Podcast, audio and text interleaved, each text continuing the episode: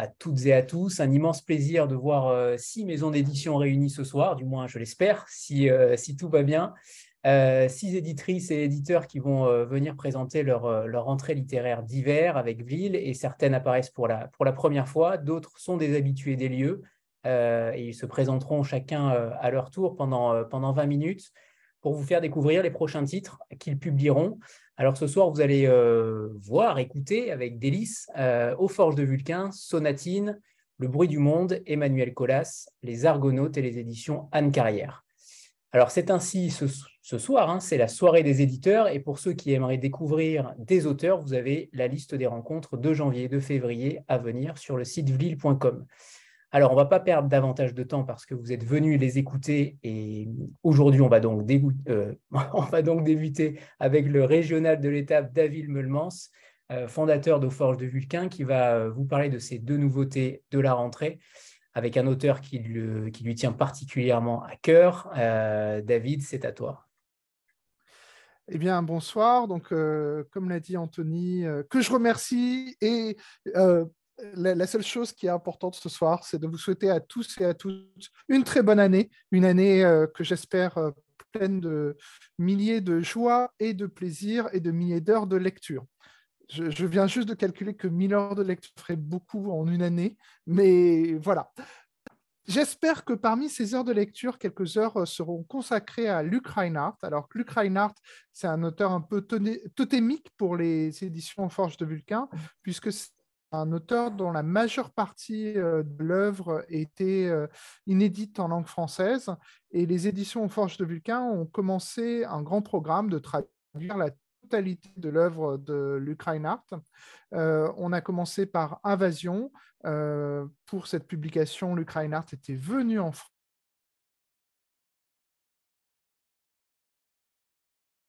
plus grand que nature.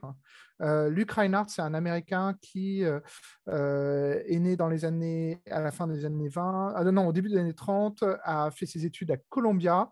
il a beaucoup voyagé dans les années 60-70 et à partir de 69, il a commencé à écrire un roman qui s'appelle L'homme D qui est sorti en 71 en Angleterre et puis aux États-Unis, et en 16 en France aux éditions du Seuil.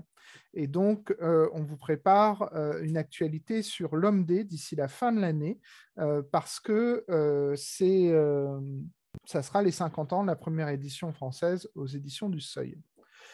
Mais aujourd'hui, je ne vous parle pas de l'homme D, mais du troisième roman de Luc Reinhardt, L'Odyssée du vagabond, qui a qui n'est pas inédit en langue française, puisqu'il avait été publié en 1983 aux éditions Robert Laffont. Euh, ce qu'on propose par contre, c'est euh, une nouvelle traduction, puisqu'on fait traduire tout Reinhardt par un seul éditeur, qui est Francis Guévremont. Euh, ce qui est très important parce que Reinhardt, c'est un auteur qui utilise beaucoup euh, américains. Il est, c'est un auteur euh, qui, est très attentif à la vie quotidienne et donc il fallait quelqu'un qui ait euh, une bonne connaissance du monde nord-américain. Et c'est le cas notamment de Francis Guévremont, qui est un traducteur canadien résident en France et qui a très longtemps vécu aux États-Unis. L'Odyssée du vagabond, c'est l'histoire d'une poignée de survivants euh, qui, euh, après un voyage de plaisance sur un bateau euh, au large des États-Unis, s'apprête à, revenir au début des années 80 aux, États-Unis, alors que c'est une période de très très forte tension politique entre l'URSS et l'Amérique. Et alors qu'ils reviennent, le, monde sombre dans la Troisième Guerre mondiale, dans l'Holocauste nucléaire et euh, le bateau va rebrousser chemin et on, rentre dans un récit de survie euh, qui emprunte. Euh, dire, j'étais sur le point de dire qui emprunte à la route de Cormac McCarthy, mais comme c'est antérieur de presque 20 ans à la route, ça n'emprunte pas à la route. Mais euh, c'est dans une grande tradition euh, du, roman apocalyptique américain. En fait, je crois qu'une des références de Reinhardt, c'était La peste écarlate de Jack London. Alors, je ne sais pas si vous connaissez cette novella de Jack London, mais comme une grande partie de l'œuvre de London, elle mérite d'être redécouverte. Et donc, ce petit groupe d'Américains va, va, survivre moi, j'ai adoré ce roman parce que ce qui est étonnant avec Reinhardt, c'est que c'est à la fois une œuvre très cohérente, au sens où on retrouve toujours Reinhardt, et puis à chaque roman, il part dans une direction complètement différente. On a eu droit à L'Homme D, qui est une sorte de roman de la contre-culture new-yorkaise des années 70.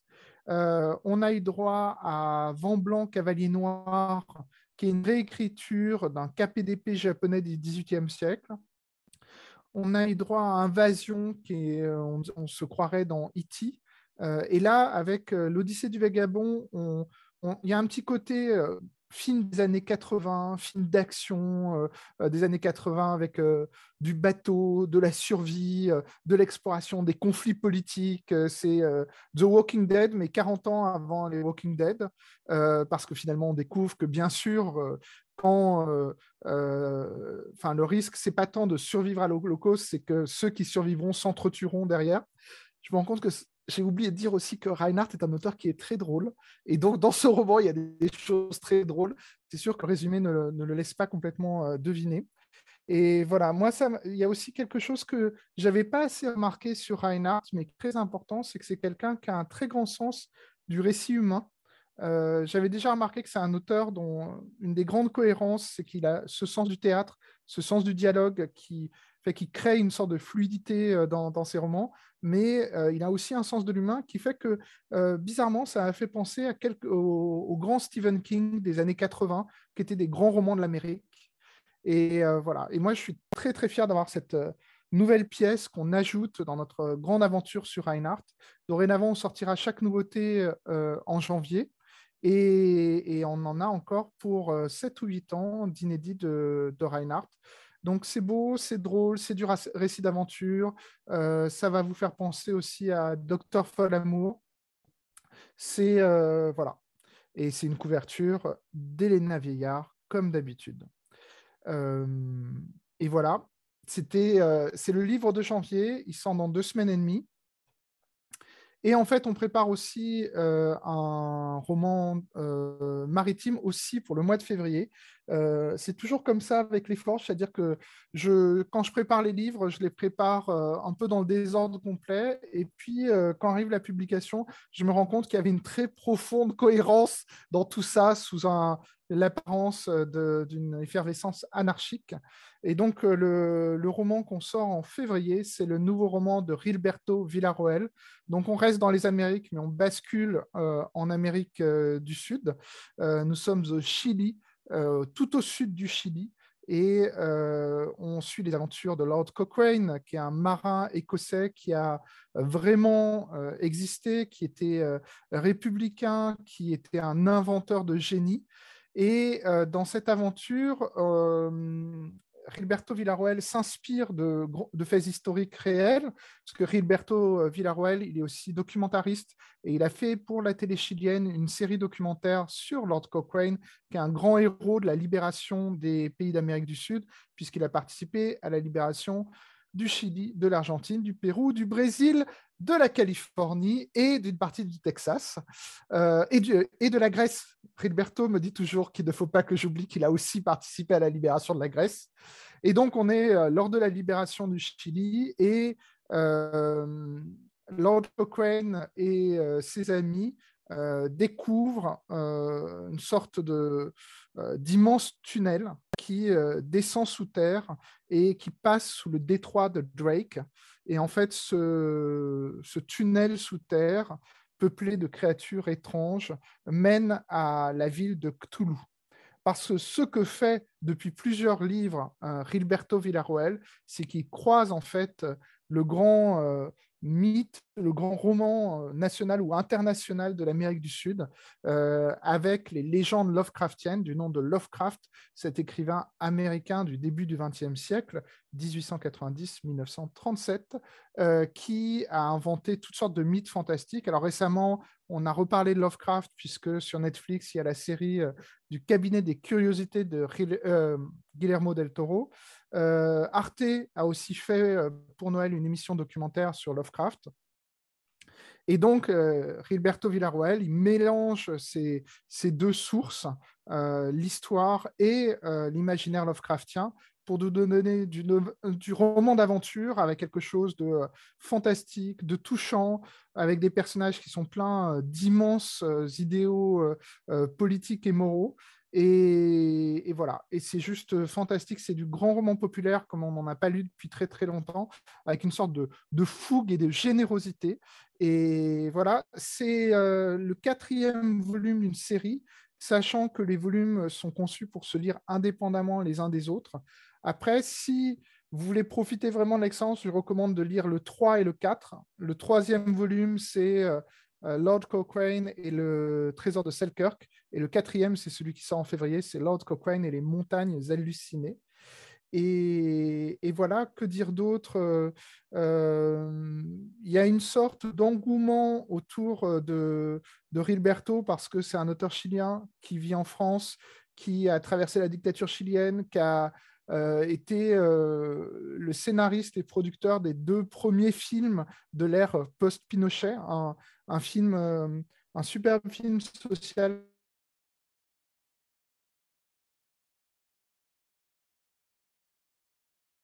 Quel teaser Quel teaser ce David Il arrive à couper la connexion juste pour nous faire saliver. non, j'ai peur malheureusement que la connexion soit coupée. David, tu ne nous entends plus, on est d'accord? Pas l'impression. Alors, est-ce que Jeanne Évrard est là? Il me semble que oui, l'avoir vu passer. Oui. Bonsoir Jeanne. Alors, si jamais David ne réapparaît pas, euh, tenez-vous prête parce que ça va être à vous. Ok, c'est bon. On va attendre encore 15 euh, secondes euh, et, on, on, passera à vous, Jeanne, si jamais David ne réapparaît pas. David, toujours pas? Non, je n'ai pas l'impression. Alors, on va enchaîner avec, euh, David reviendra peut-être tout à l'heure pour finir sa présentation. Euh, la deuxième maison représentée ce soir, ce sont les, éditions Sonatine au euh, Royaume du Noir. Et c'est la première fois que nous les recevons. C'est Jeanne Evrard, éditrice, donc, qui va vous présenter les, nouveautés du début d'année avec un début d'année tonitruant, avec Elori, que beaucoup, j'imagine, ici aiment et apprécient. Jeanne, c'est à vous. Bah, bonjour à tous. Euh, merci Anthony pour euh, votre invitation et puis à vous tous pour votre présence. Alors, c'est bon, j'ai coupé le son de Marie-Laure, c'est bon. Ah, ok, nickel. donc voilà, merci à tous euh, d'être là ce soir. Bah, nous, on est très heureux de vous présenter Sonatine. Comme disait Anthony, c'est notre première fois, donc je vous remercie d'avance pour votre indulgence. on est très heureux de cette opportunité de vous présenter un petit peu Sonatine et les premiers titres qui vont lancer notre année 2023. Euh, je vais peut-être commencer par euh, quelques mots très rapides sur la maison. Donc, euh, Sonatine a été créée en 2008. On publie une vingtaine de titres par an. Et on tient vraiment à cette production éditoriale resserrée parce que ça nous permet de consacrer tout le temps et le soin nécessaire à nos différentes parutions. On publie essentiellement des thrillers, euh, mais notre ADN, c'est la littérature de genre au sens un petit peu plus large, ce qui nous permet d'explorer un petit peu bah, toute la nébuleuse du noir, euh, comme le disait Anthony.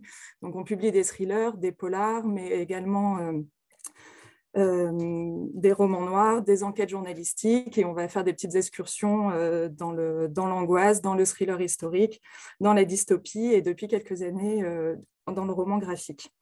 Euh, si je devais citer quelques titres qui ont vraiment euh, marqué l'histoire de la maison, donc il y a La fille du train de Paula Hawkins, qui est certainement euh, le plus connu, mais aussi Les apparences de Lillian Flynn, Avant d'aller dormir de S.J. Watson, Seul le silence de R.J. Laurie, La religion de Tim Willocks, et j'aimerais bien continuer la liste encore longtemps, mais on n'a pas non plus trop de temps, donc je m'arrête là. qui dit 2008 dit qu'on fête cette année nos 15 ans. Euh, et on a vraiment hâte de célébrer euh, cet anniversaire avec tout le monde, avec ceux qui nous suivent depuis le début, mais aussi avec tous ceux qui nous ont rejoints en cours de route et qui nous rejoindront encore. Euh, et on a vraiment hâte.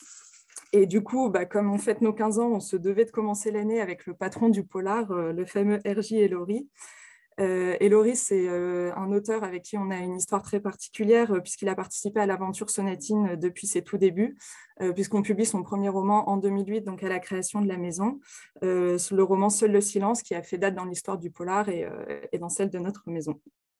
Depuis, on publie un, titre de lui par an, en alternant les nouveautés et tous ces romans inédits qu'on publie au fur et à mesure pour attraper notre retard.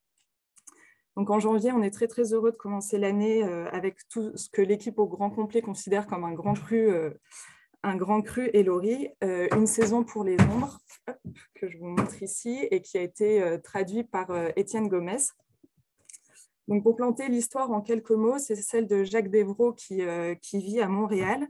Et euh, un jour, il reçoit euh, l'appel d'un flic qui lui annonce que son frère a tenté d'assassiner un homme. Et, donc, on demande à Jacques de revenir à Jasperville, qui est la ville de son enfance qu'il a quittée il y a des années pour une raison un petit peu inconnue, en tout cas au début. Et Jasperville, c'est une petite ville minière qui est euh, paumée au fin fond du Canada, euh, dans le Grand Nord. Donc, euh, c'est très isolé. Il y fait très froid. Autour de la ville, il n'y a que des bois et des animaux sauvages, en gros. Et surtout, Jasperville a été le théâtre pendant l'enfance de Jacques d'une série de meurtres de jeunes femmes. Ce sont des meurtres qui sont restés inexpliqués et qui ont forcément un petit peu traumatisé la communauté qui a du mal à s'en remettre. Et donc, bah, bien entendu, si Jacques revient sur les lieux de son enfance et d'une enfance aussi euh, marquante, euh, cela va raviver, euh, enfin son retour en tout cas ravive toutes les douleurs et les traumatismes du passé et les nombreux non-dits qui sont restés en l'état.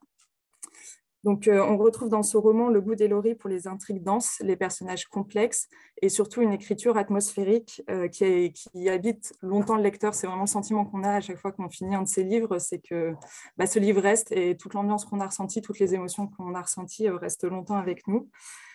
ceux qui connaissent déjà Elori savent que son territoire de prédilection, normalement, c'est les États-Unis, mais voilà, cette fois-ci, il, fait une petite incursion en changeant de cadre et en se rendant au Canada.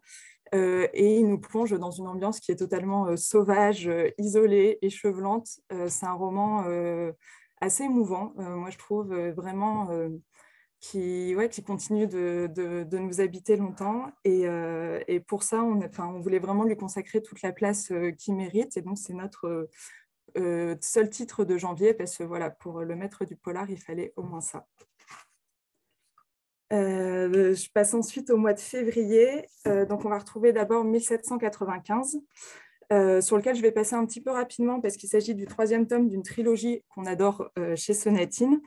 le tome 3 peut se lire indépendamment, mais ce serait vraiment dommage de ne pas commencer par les deux premiers tomes, 1793 et 1794, qui sont disponibles chez Pocket. Euh, et ça faut commencer par le premier et lire le deuxième et ensuite s'attaquer au troisième pour vraiment pouvoir se plonger euh, dans ce qu'a créé Niklas Nat Ogdag. Euh, c'est une plongée au cœur de la révolution suédoise dans un Stockholm qui est poisseux à souhait. et vraiment, je vous, je vous recommande de cette trilogie parce que Niklas Natot-Dag, il, a vraiment dépoussiéré le thriller historique pour tous ceux qui, euh, pensent que c'est encore des petites histoires un petit peu euh, plus douces. C'est très, très, très loin d'être le cas et ceux qui l'ont lu le savent. Euh, sa trilogie, c'est sombre, fiévreux, haletant et c'est absolument addictif.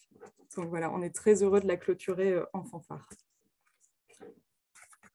Et je vais prendre un petit peu plus de temps pour vous parler de notre autre titre de février, la dernière maison avant les bois.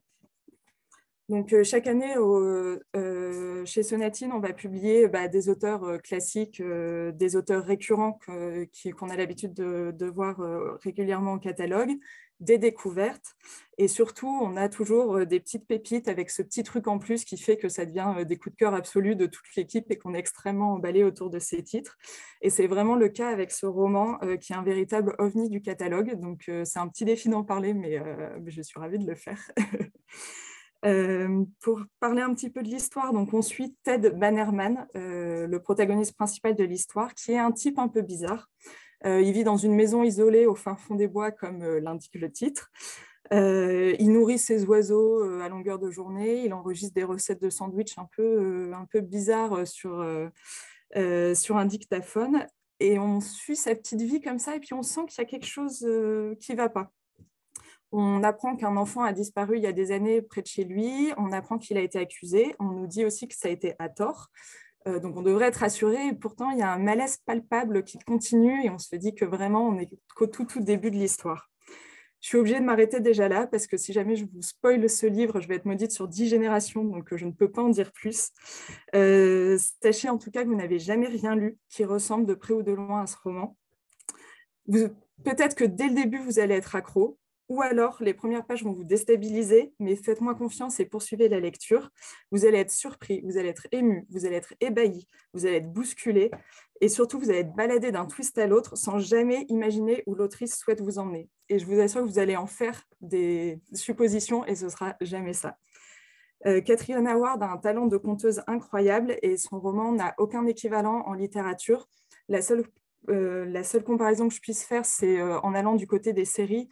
Euh, on peut penser par exemple à ce qui a été fait avec The Hunting of Hill House, où le genre de l'angoisse et les codes de l'angoisse servent à parler de l'humain, d'histoire humaine, de traumatisme et éventuellement de guérison. Je vais allumer le micro pour dire un petit truc. Vas-y. Oui, je m'inclus dans la discussion de la présentation de, déjà, parce que c'est vrai que c'est un vrai, vrai coup de cœur pour l'ensemble de l'équipe. Et c'est vraiment un roman totalement inclassable. Enfin, voilà, c'est vraiment quelque chose, on rentre dedans, il y a des évidences qui se confirment, il y a des évidences qui ne sont pas ce qu'elles paraissent être. Donc voilà, il enfin, voilà, faut, faut, vraiment se laisser porter par ce titre, ne pas chercher à savoir parce que de toute façon, ce que vous croyez comprendre, et, et ben, en fait, ce ne sera pas ça.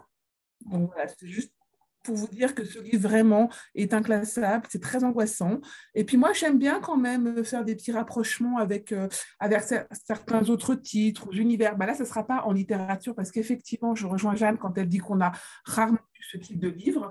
Mais pour moi, il y a un côté très Hitchcockien quand même euh, dedans, à différents niveaux. Donc voilà, donc euh, n'hésitez pas quand il sortira, il sort le, le 16 février. voilà.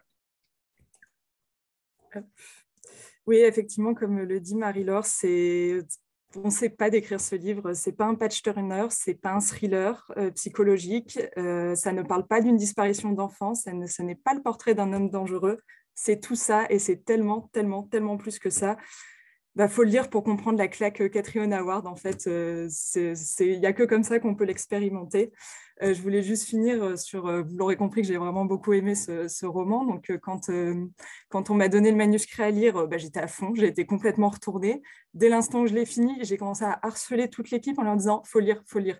La traduction arrive, s'il vous plaît, lisez-le, il faut que j'en parle, j'ai besoin de parler de ce bouquin. Et à partir du moment où ils ont commencé à le lire aussi, bah, c'était pareil. En fait, on n'a qu'une envie, c'est que d'autres gens puissent le lire pour enfin pouvoir partager cette expérience ensemble. Et donc voilà, on a vraiment hâte que vous le découvriez.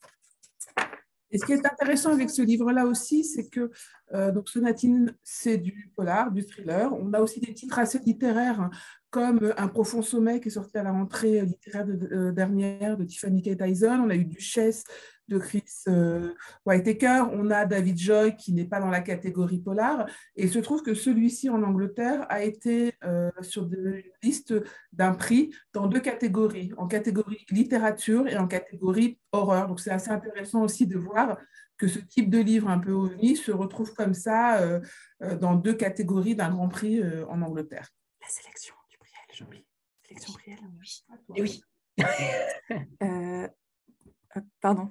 Euh, et puis, euh, petite info aussi qu'on a eu en dernière minute, euh, il a été sélectionné pour le Grand Prix d'électrice de L. Donc voilà, on croise les doigts pour la suite, mais on espère qu'il va, va vivre sa belle vie. je ne sais pas s'il nous reste un tout petit peu de temps pour utiliser la... J'imagine pour Joan Star. Bah oui, obligé. Alors, on n'a pas encore le livre fini, mais on peut quand même vous montrer le bébé. Donc voilà, on est extrêmement heureux au mois de mars euh, d'accueillir Joanne Spar au catalogue. Euh, dans sa première excursion dans la baie des Noirs. Euh, du coup, c'est un roman graphique qui est vraiment génial, qui se passe, passe d'abord à Paris, mais ensuite il va très vite nous amener à Nice, et ceux qui le connaissent savent à quel point cette ville est importante pour Joanne. Euh, et on, sent qu'il s'éclate et on s'éclate avec lui. Il se fait vraiment plaisir. Enfin, c'est les codes du polar, mais, mais c'est à l'image de Joanne. Donc en fait, c'est aussi extrêmement euh, touchant, mélancolique et à la fois c'est extrêmement drôle et cynique. Et enfin voilà, on est très très heureux de, faire ce projet avec lui. Et s'il me reste encore un tout petit peu de temps, dans une autre de nos pépites de l'année qui va arriver, c'est euh, le titre est assez long, mais il est euh, à peu près aussi décalé et génial que ce roman. Donc, c'est Tous les membres de ma famille ont déjà tué quelqu'un de Benjamin Stevenson. Euh, c'est un woodenite australien. Euh, c'est une famille complètement dysfonctionnelle qui se retrouve le temps d'un week-end dans un chalet enfermé au milieu de la neige. Et il y a un mort. Et comme le titre l'indique, parce qu'il été extrêmement bien choisi, tous les membres de la famille sont potentiellement coupables puisqu'ils ont tous déjà tué quelqu'un. Voilà. Et c'est super divertissant et très drôle à lire. Avec euh, le, livre de Stephenson, on est à mi-chemin entre euh, Agatha Christie et puis ces films qui cartonnent en ce moment sur Netflix, à couteau, à couteau tiré et Onion Glass. On est vraiment dans cette, euh, cet état d'esprit-là, en fait. C'est assez jouissif, c'est assez marrant, c'est assez barré. Parfait. Et on a oublié de présenter Marie-Laure Pasco, donc, de chez Sonatine. Vous l'avez euh, reconnue. Euh, elle est maintenant chez Sonatine et on est ravis aussi. Et nous aussi, on est ravis. Est-ce que vous vouliez rajouter quelque chose, Jeanne et, Marie-Laure? Ou je redonne la parole à David? Euh, bah alors, étant donné qu'on a un peu grignoté de temps de David, on va peut-être lui rendre. Je ne sais pas si toi, tu voulais ajouter un truc. Alors, c'est parti. Merci, merci à toutes les deux. Merci infiniment à toutes les deux et j'espère vous. vous retrouver bientôt. David, est-ce que tu es, de retour? Je suis de retour et en fait, il m'a fallu de longues minutes pour me rendre compte que je n'étais plus, euh, comment dire, dans l'émission. Donc, euh, je pense que j'ai fait la meilleure présentation de ma vie, parce qu'il a fallu que je me chauffe. Et puis, quand la caméra s'est coupée, c'est là où, où j'ai tout donné, où c'était vraiment mais Là, le chat était là. Le chat avait envie de lire Reinhardt et euh, Cochrane. Non, mais c'était. Je ne sais pas du tout où j'ai coupé. Je pense que j'ai coupé en cours de Cochrane. Je peux juste vous dire que euh, Reinhardt et Cochrane, c'est deux très grands euh, romans d'aventure. chez Cochrane, vous êtes plus, enfin, les aventures de Cochrane par Gilberto Villarroel, vous êtes à la fois dans le fantastique et dans la littérature populaire. du côté de Reinhardt, c'est le grand roman américain parce que Reinhardt, c'était le dernier grand écrivain américain. Et, c'est des, des fantastistes romans avec des superbes traductions. Et je suis très fier de les publier avec euh, cette joie particulière de, euh, euh, que Gilberto Villarroel, eh ben, il vit en France. Et donc, on, traverse la France avec lui de salon en salon et de librairie en librairie. Et, voilà. Alors, tu as encore un petit peu de temps, David, si tu le souhaites, pour peut-être présenter ou en tout cas teaser peut-être sur mars-avril. Alors, très rapidement, euh, certains, certains, certaines le savent peut-être, les éditions Forge de Vulcain euh, sortent d'une folle aventure qui est euh, la publication d'une double trilogie qui s'appelle Le cycle de la Tour de Garde, qui est de la fantaisie littéraire, roman d'aventure aussi, roman politique aussi, de Guillaume Jean et Claire Duvivier. Et en fait, cette année, on va, faire, on va publier les volumes 3 de ces deux trilogies.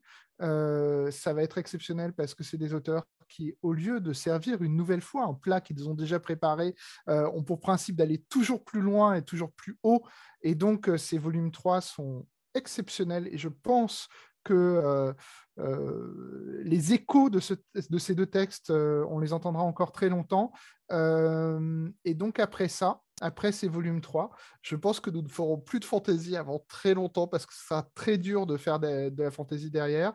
Et donc on a décidé de faire, enfin j'ai décidé, parce que oui, j'ai décidé de faire tout à fait autre chose, à savoir de la science-fiction francophone. Donc, c'est le début de la science-fiction francophone au catalogue des Forges, puisqu'on va publier une trilogie dont les deux premiers volumes arrivent euh, cette année, le premier en mars, le deuxième en octobre. Et cette trilogie de science-fiction, c'est euh, une trilogie de science-fiction de Pierre Fast, que vous connaissez peut-être comme auteur de littérature générale, mais Pierre Auphas, toute sa vie, s'est brimé parce qu'en fait, dans son cœur, depuis l'adolescence, c'est un lecteur d'Asimov, c'est un lecteur de Frank Herbert.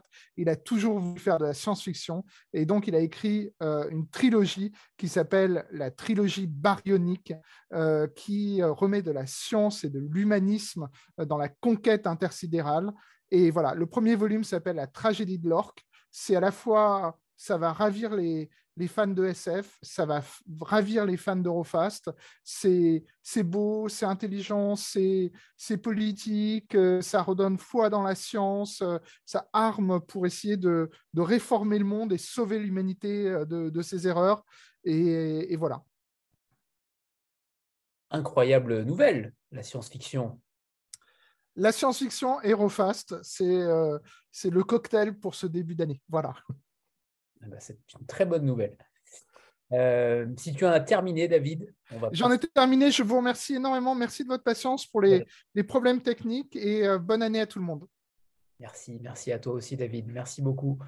Alors, on va, on va enchaîner avec une troisième maison à présent. Euh, c'est Le Bruit du Monde avec Adrien euh, qui est le cofondateur de la maison et que nous recevons aussi pour la première fois. Et j'en suis ravi. Ça faisait longtemps qu'on avait envie de vous avoir. Euh, le Bruit du Monde. vous êtes basé à Marseille et c'est Adrien qui va vous présenter donc cette dernière dans un premier temps et ensuite les prochaines sorties littéraires que vous nous avez concoctées. Adrien, c'est à toi. Merci beaucoup, Anthony. Euh, merci de nous accueillir merci pour l'organisation de cette belle soirée. Le plateau est quand même assez remarquable. Euh, bah, c'est de rigueur et de saison. Euh, avant de commencer, je vois quelques visages connus. avant de commencer, bah, je vous présente à tous et toutes mes meilleurs voeux, que cette année soit riche en bonheur et en lecture enthousiasmante, en lecture qui nous émeuvent, en lecture qui nous font voyager. Et ça tombe plutôt bien parce que au bruit du monde, on a ce genre de livre, évidemment, pour 2023. Euh, alors, comme tu le disais, Anthony, c'est la première fois qu'on vient. La maison est quand même assez euh, jeune, même si nous, on ne l'est plus tout à fait. Euh, peut-être je vais commencer par vous présenter, par me présenter moi et présenter un peu la maison. Donc, je suis Adrien Servière, cofondateur du Bruit du Monde. Ça fait une quinzaine d'années que je travaille dans l'univers du livre, euh, univers dans lequel je suis rentré par la librairie. J'ai été libraire plusieurs années dans une librairie en province, puis à Paris. Euh, j'en garde un amour euh, très fort pour les libraires et les librairies, un amour et presque une admiration même. C'est un métier que je trouve absolument remarquable et en France, on a beaucoup de chance d'avoir toutes ces librairies. Euh, ensuite, j'ai travaillé dans une maison d'édition orientée plutôt sur les sciences humaines, où j'étais directeur commercial. Et puis, j'ai rejoint il y a 8 ou 9 ans le groupe Gallimard euh, pour y travailler dans la diffusion. La diffusion, c'est un peu l'étape invisible de la chaîne du livre, c'est l'intermédiaire entre la maison d'édition et euh, le libraire, donc les gens qui vont vendre les, les livres des éditeurs aux libraires avant qu'ils sortent. Et, voilà. Et donc, il y a bientôt deux ans maintenant, j'ai cofondé avec Marie-Pierre Grasse-Dieu, qui elle aussi travaillait euh, chez Gallimard, mais elle, elle était à l'éditorial et pas au commercial. Elle était, Antoine Gallimard lui avait confié la direction de la collection de littérature étrangère chez Gallimard, qui est la collection du monde entier. Et, et, on a décidé de se lancer il y a deux ans, donc avec elle un profil plutôt éditorial, moi un profil plutôt commercial. On s'est dit que ça semblait assez complémentaire. Et donc, on s'est lancé en décidant de créer le bruit du monde à Marseille, ce qui, ce qui a quand même une certaine, une certaine importance dans les, dans les choix éditoriaux de la maison. On a cherché vraiment un, comme un autre angle de vue sur le monde. Et, voilà. Alors, le bruit du monde, qu'est-ce que c'est? Euh, bah, Comme son nom l'indique, c'est en quelque sorte un catalogue dont la promesse serait d'être le réceptacle des bruits du monde avec une ambition pour chacun des titres qui, qui pourrait être celle d'amener le lecteur à emprunter des, des routes et des chemins qu'il n'a jamais empruntés auparavant. On est euh, absolument convaincu qu'un livre peut nous permettre de, de, mieux appréhender, d'une part, la complexité du familier et en même temps des réalités un peu plus lointaines, ce qui se traduit en termes éditoriaux par euh, l'année dernière, on a publié à la fois un livre dont le théâtre était euh, l'archipel des Comores, le feu du milieu, qui était une sorte de conte euh, qui n'était pas sans rappeler les mille et une nuits. Et dans le même temps, on a publié un livre dont l'auteur vit à 3 km des bureaux sur la fin des chantiers navals de la Seine-sur-Mer.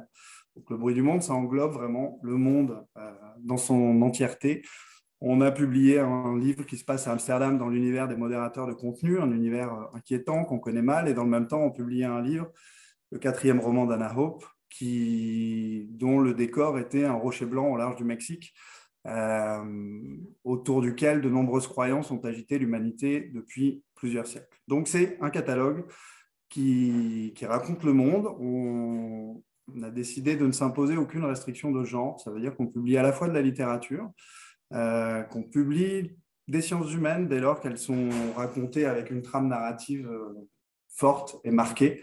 Euh, on ne publie pas les sciences humaines dures, déjà parce qu'on n'y comprend rien, et, et qu'on veut vraiment participer à ce mouvement de vulgarisation et de démocratisation des sciences humaines, ce qu'on a fait avec un livre qui s'appelle Château Pékin. Et, on ira même sur le terrain du roman graphique, puisqu'on prépare pour la fin de l'année le premier roman graphique de la maison. Voilà pour les présentations euh, de la maison. On est là pour parler de janvier 2023 et c'est donc ce que je vais faire. Janvier 2023 pour le bruit du monde, c'est deux titres, l'un traduit et l'autre pas. D'un côté, un livre qui s'appelle Un passage vers le nord d'Anouk Haroud Pragazam et de l'autre, un livre qui s'appelle Demain les ombres de Noël Michel. Alors, Un passage vers le nord, d'abord, c'est le deuxième roman de l'auteur. Euh, le premier avait été publié aux éditions Gallimard en 2016 et s'appelait Un bref mariage. Euh, pour vous présenter l'auteur rapidement, Anouk est né en 1988 à Colombo, qui est la capitale du Sri Lanka. Il est donc euh, bah, il est donc très jeune. Il est né de parents tamouls, euh, originaire du nord du pays, même si lui n'a en réalité jamais connu de façon directe et n'a jamais été en contact avec la guerre civile au Sri Lanka, qu'on connaît assez mal en France, mais qui a quand même sévi euh, entre 1983 et 2009. Et il est parti ensuite étudier à New York, où il a eu un doctorat de philosophie, ce qui n'est pas anodin parce que ça se ressent euh, vraiment beaucoup dans ce livre-là. C'est un livre qui n'est pas facile à pitcher. En fait, cet après-midi, quand je me suis demandé comment j'allais vous parler de ce roman, euh, il est très riche, il est très dense, il est très intense. Et je me suis rappelé qu'il y a quelques semaines, Anouk était en France et qu'il avait lui-même fait une présentation du roman. Et je me suis dit que, évidemment, la présentation faisait une demi-heure, donc je ne vais pas euh, vous la faire euh, en intégralité, mais je me suis dit que vous lire un extrait de ce qu'Anouk avait dit me paraissait intéressant et que ça me paraissait être une bonne porte d'entrée pour ce livre. Donc, j'ouvre les guillemets, c'est plus moi qui parle maintenant, c'est lui. Et il vous raconte un peu la jeunesse de ce livre. Certains événements semblent exister par-delà le temps et demeurer fixés dans nos esprits vifs et primordiaux, suspendus dans une espèce d'infini présent, même lorsque les autres souvenirs tout autour s'estompent. Ces événements restent avec nous tandis que nous nous levons, tandis que nous mangeons et tandis que nous travaillons. Ces événements persistent à travers les diverses vicissitudes de la vie quotidienne et même lorsque nous quittons leur orbite, nous redevenons inexorablement attirés par leur force gravitationnelle, telles des planètes qui retournent vers leur étoile native. Pour moi et pour les membres de ma communauté, cet événement, c'est la destruction de la société tamoule dans le nord du Sri Lanka durant les deux dernières années de la guerre civile. Malgré mon absence lorsque cet événement survint, peut-être précisément parce que j'étais absent, cet événement a façonné ma façon d'écrire plus que tout ce que j'avais ressenti ou vécu avant. Dans mon premier roman, Un bref mariage, je tentais de me projeter au milieu de cette grande violence, une pénitence modeste, intime, née de la honte, de mon corps indemne et de ma vie facile.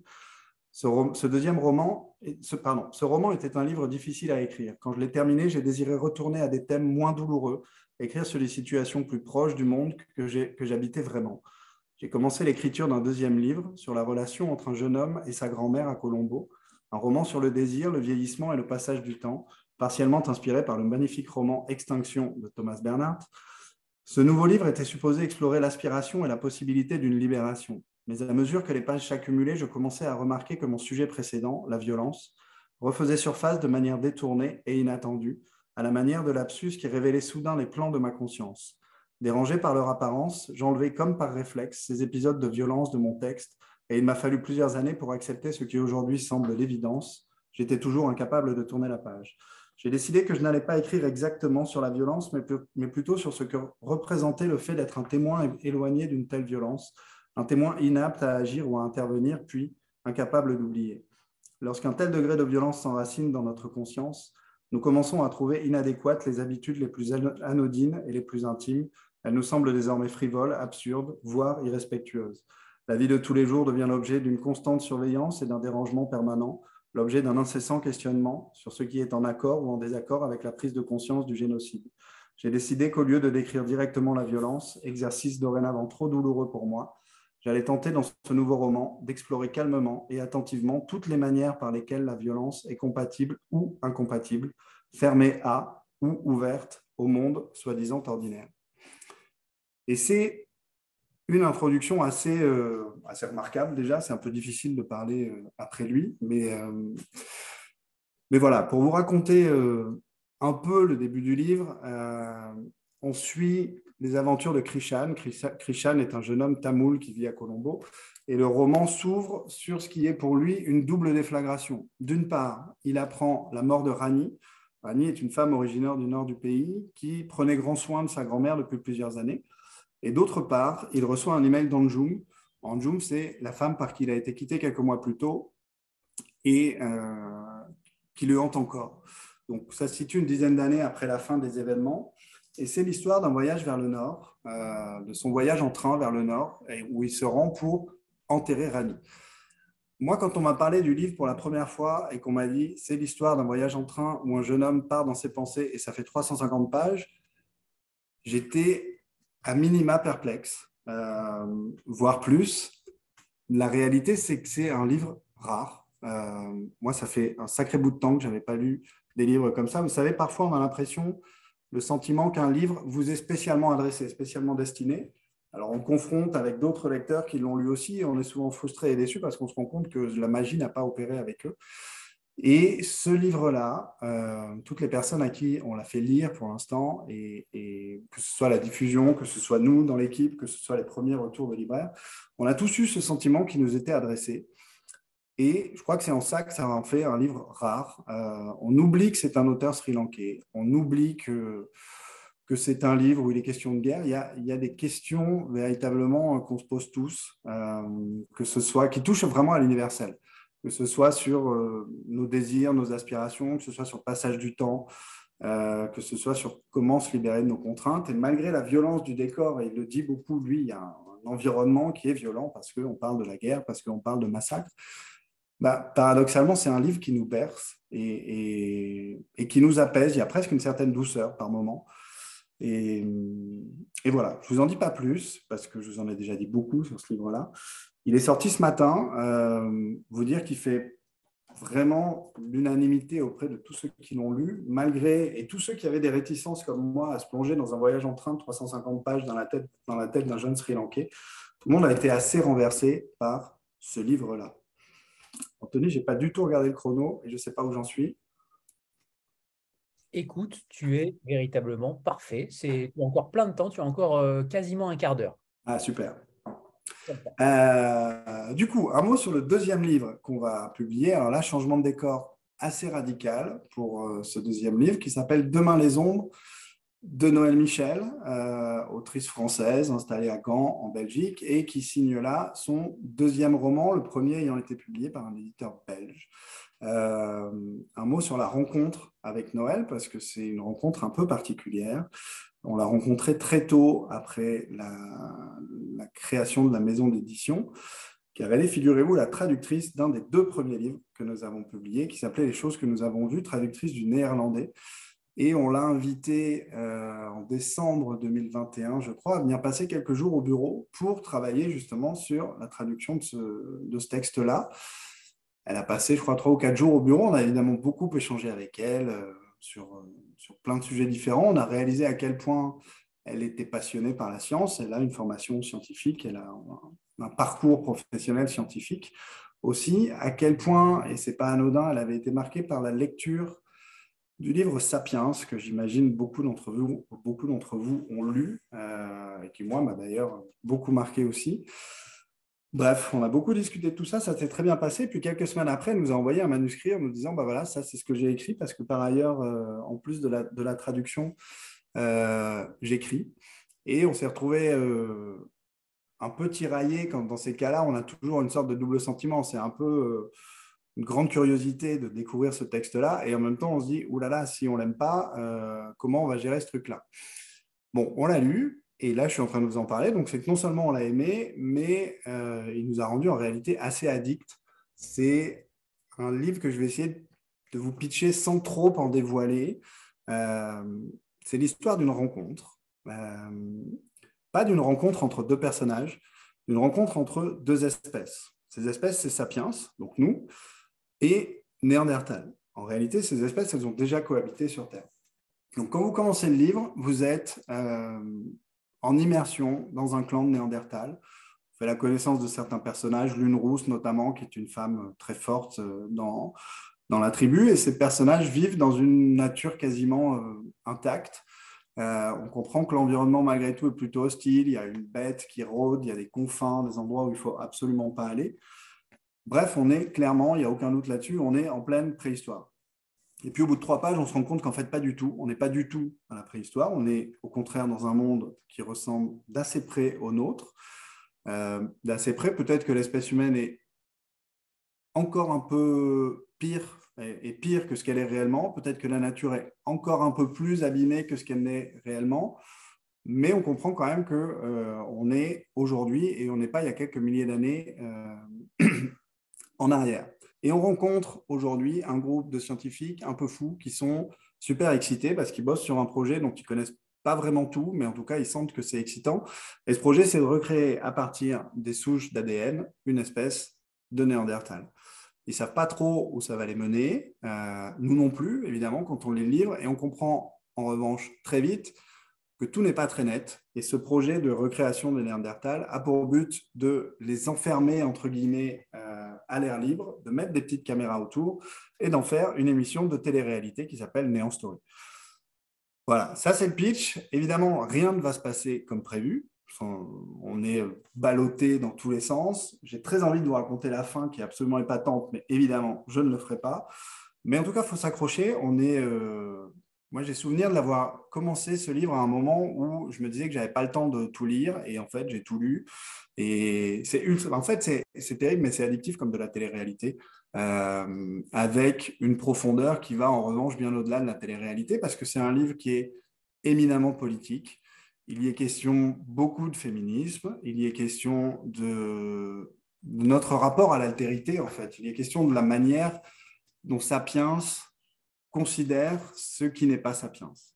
Euh, je dirais que, ouais, comment on cohabite avec ceux qui nous ressemblent un peu, mais pas complètement, et aussi comment la science aujourd'hui guide nos pas et comment Sapiens a continué depuis longtemps euh, et, continue aujourd'hui et semble vouloir continuer pendant longtemps son entreprise de domination sur le monde, sur les, autres espèces à tout prix. Et plus on avance dans le livre, et plus ces questions-là sont, frappantes. Alors, il y a, un, point commun qu'on a tous eu à l'intérieur de la maison, qui est assez drôle. Euh, on s'est tous dit, bah, on ne lit pas de science-fiction d'habitude. Et, et, là, force est de constater que ça a hyper bien marché. Et c'est le cas. Et on ne lit pas de science-fiction d'habitude, mais là, ça a quand même hyper bien marché. Et c'est certes un roman d'anticipation qui, moi, m'a rappelé, euh, comme beaucoup de gens, quand j'étais ado, je lisais Barjavel, après j'ai lu Damasio, ça renvoie très clairement à, ce genre d'univers et c'est remarquable. Pour la petite histoire quand même, euh, je ne sais pas si vous la connaissez, Marilène Patoumatis, qui est une des plus grandes spécialistes de la préhistoire, a lu ce livre, elle en est tombée complètement dingue, elle va d'ailleurs euh, participer à la promo activement. Et on a donc la caution scientifique en plus pour ce livre-là, ce qui, paradoxalement, pendant la lecture, enfin, je dirais que pas dire qu'on s'en fout, mais la caution scientifique, elle est assez secondaire. On tourne les pages, on y va, que ce soit vrai, pas vrai, on s'en fiche. On est, on est happé par l'intrigue. Et, voilà. Donc ça, c'est notre rentrée de janvier. Euh, peut-être un petit mot sur un petit mot très rapide sur, euh, sur février. J'ai l'impression qu'il y a des lecteurs de polar parmi vous. On publiera en février le premier polar de la maison. Euh, et je peux vous dire que ça déménage. Ça s'appelle Le cimetière de la mer. L'auteur est, norvégien. Euh, là aussi, il y a une petite histoire assez drôle, c'est qu'on a, acheté les droits de ce livre avec l'agent, des négociations, des trucs hyper compliqués. Enfin bon, on était content, on a acheté notre premier polar norvégien. Le livre était super et on a appris au moment où on avait signé que l'auteur, qui est norvégien, qui est une star en Norvège, c'est l'équivalent de Jonas Bö en Norvège. Donc c'est vraiment une star. C'est la première fois qu'il est traduit en France. Cet auteur-là est installé à Marseille depuis six ans. Il parle parfaitement français et le lendemain, il était au bureau, il toquait à la porte et il est venu nous rencontrer. Et ce qui va faciliter évidemment la promo. Mais, voilà. En gros, euh, c'est un mélange de roman d'aventure du 19e et de la série Succession. Euh, on évolue dans l'univers d'une des plus grandes familles norvégiennes et la matriarche de cette famille euh, se suicide sur le domaine familial et elle laisse derrière elle un, manuscrit inachevé euh, dans lequel sont conservés énormément de secrets de famille qui pourraient bien mettre en péril tout l'empire de cette famille-là. Et c'est à la fois, effectivement, il y a ce côté roman d'aventure du 19e, il y a côté géopolitique euh, très fort parce que l'auteur est un personnage euh, assez incroyable qui a été journaliste au Moyen-Orient, qui a été soldat dans les Balkans, il a traversé la Terre dans tous les sens. Donc ça, c'est pour février. Et ça devrait plutôt déménager. Et l'autre titre de février, très différent, si j'ai encore le temps, Anthony, euh, je n'ai pas entendu, mais je crois que c'est oui. Euh, s'appellera De minuit à minuit. C'est un premier roman en prose d'une jeune autrice franco-tunisienne qui s'appelle Sarah Mishkin, qui est installée à Paris et qui est une sorte de lettre d'une mère à une fille. La mère euh, vit sur la colline du Crac à Paris. on lui enlève sa fille. Et ce texte-là, là, on change vraiment d'univers. C'est quand même assez dur. C'est une longue lettre de la mère à la fille. Il y a question évidemment de, de drogue, de marginalisation, de colonisation. Euh, c'est un texte très court, très dense et qui se lit aussi d'une traite et qui est assez remarquable et qui sortira début février. Parfait. Et je vous remets la couverture du polar parce que je l'ai raté, mais elle est là. Comme ça, tout le monde peut la voir aussi. Voilà, je pense que tout le monde la voit, le cimetière de la mer de Aslak Noré. Est-ce que tout le monde l'a vu? Je pense que c'est bon. C'est parfait. Merci beaucoup, Adrien. Est-ce que vous voulez rajouter quelque chose?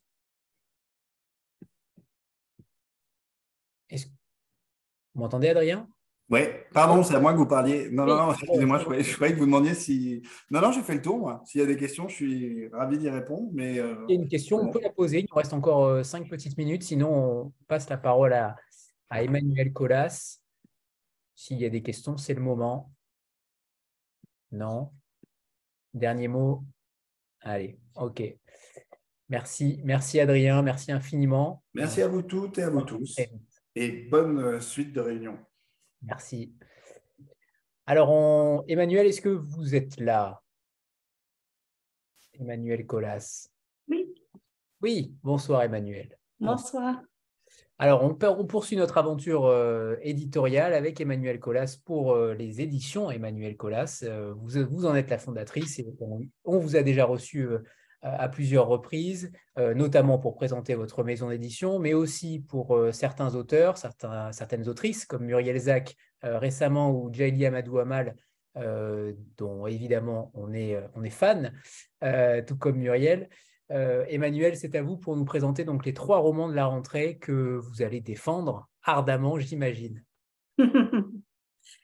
Merci, d'abord merci à vous pour, euh, euh, ce que vous faites, parce que sans vous, on ne pourrait rien faire quelque part. On a besoin euh, de, vous en tant que lecteur, et vous particulièrement, Anthony aussi, pour, ce que vous, pour tout le monde que vous réunissez autour de vous. Bravo.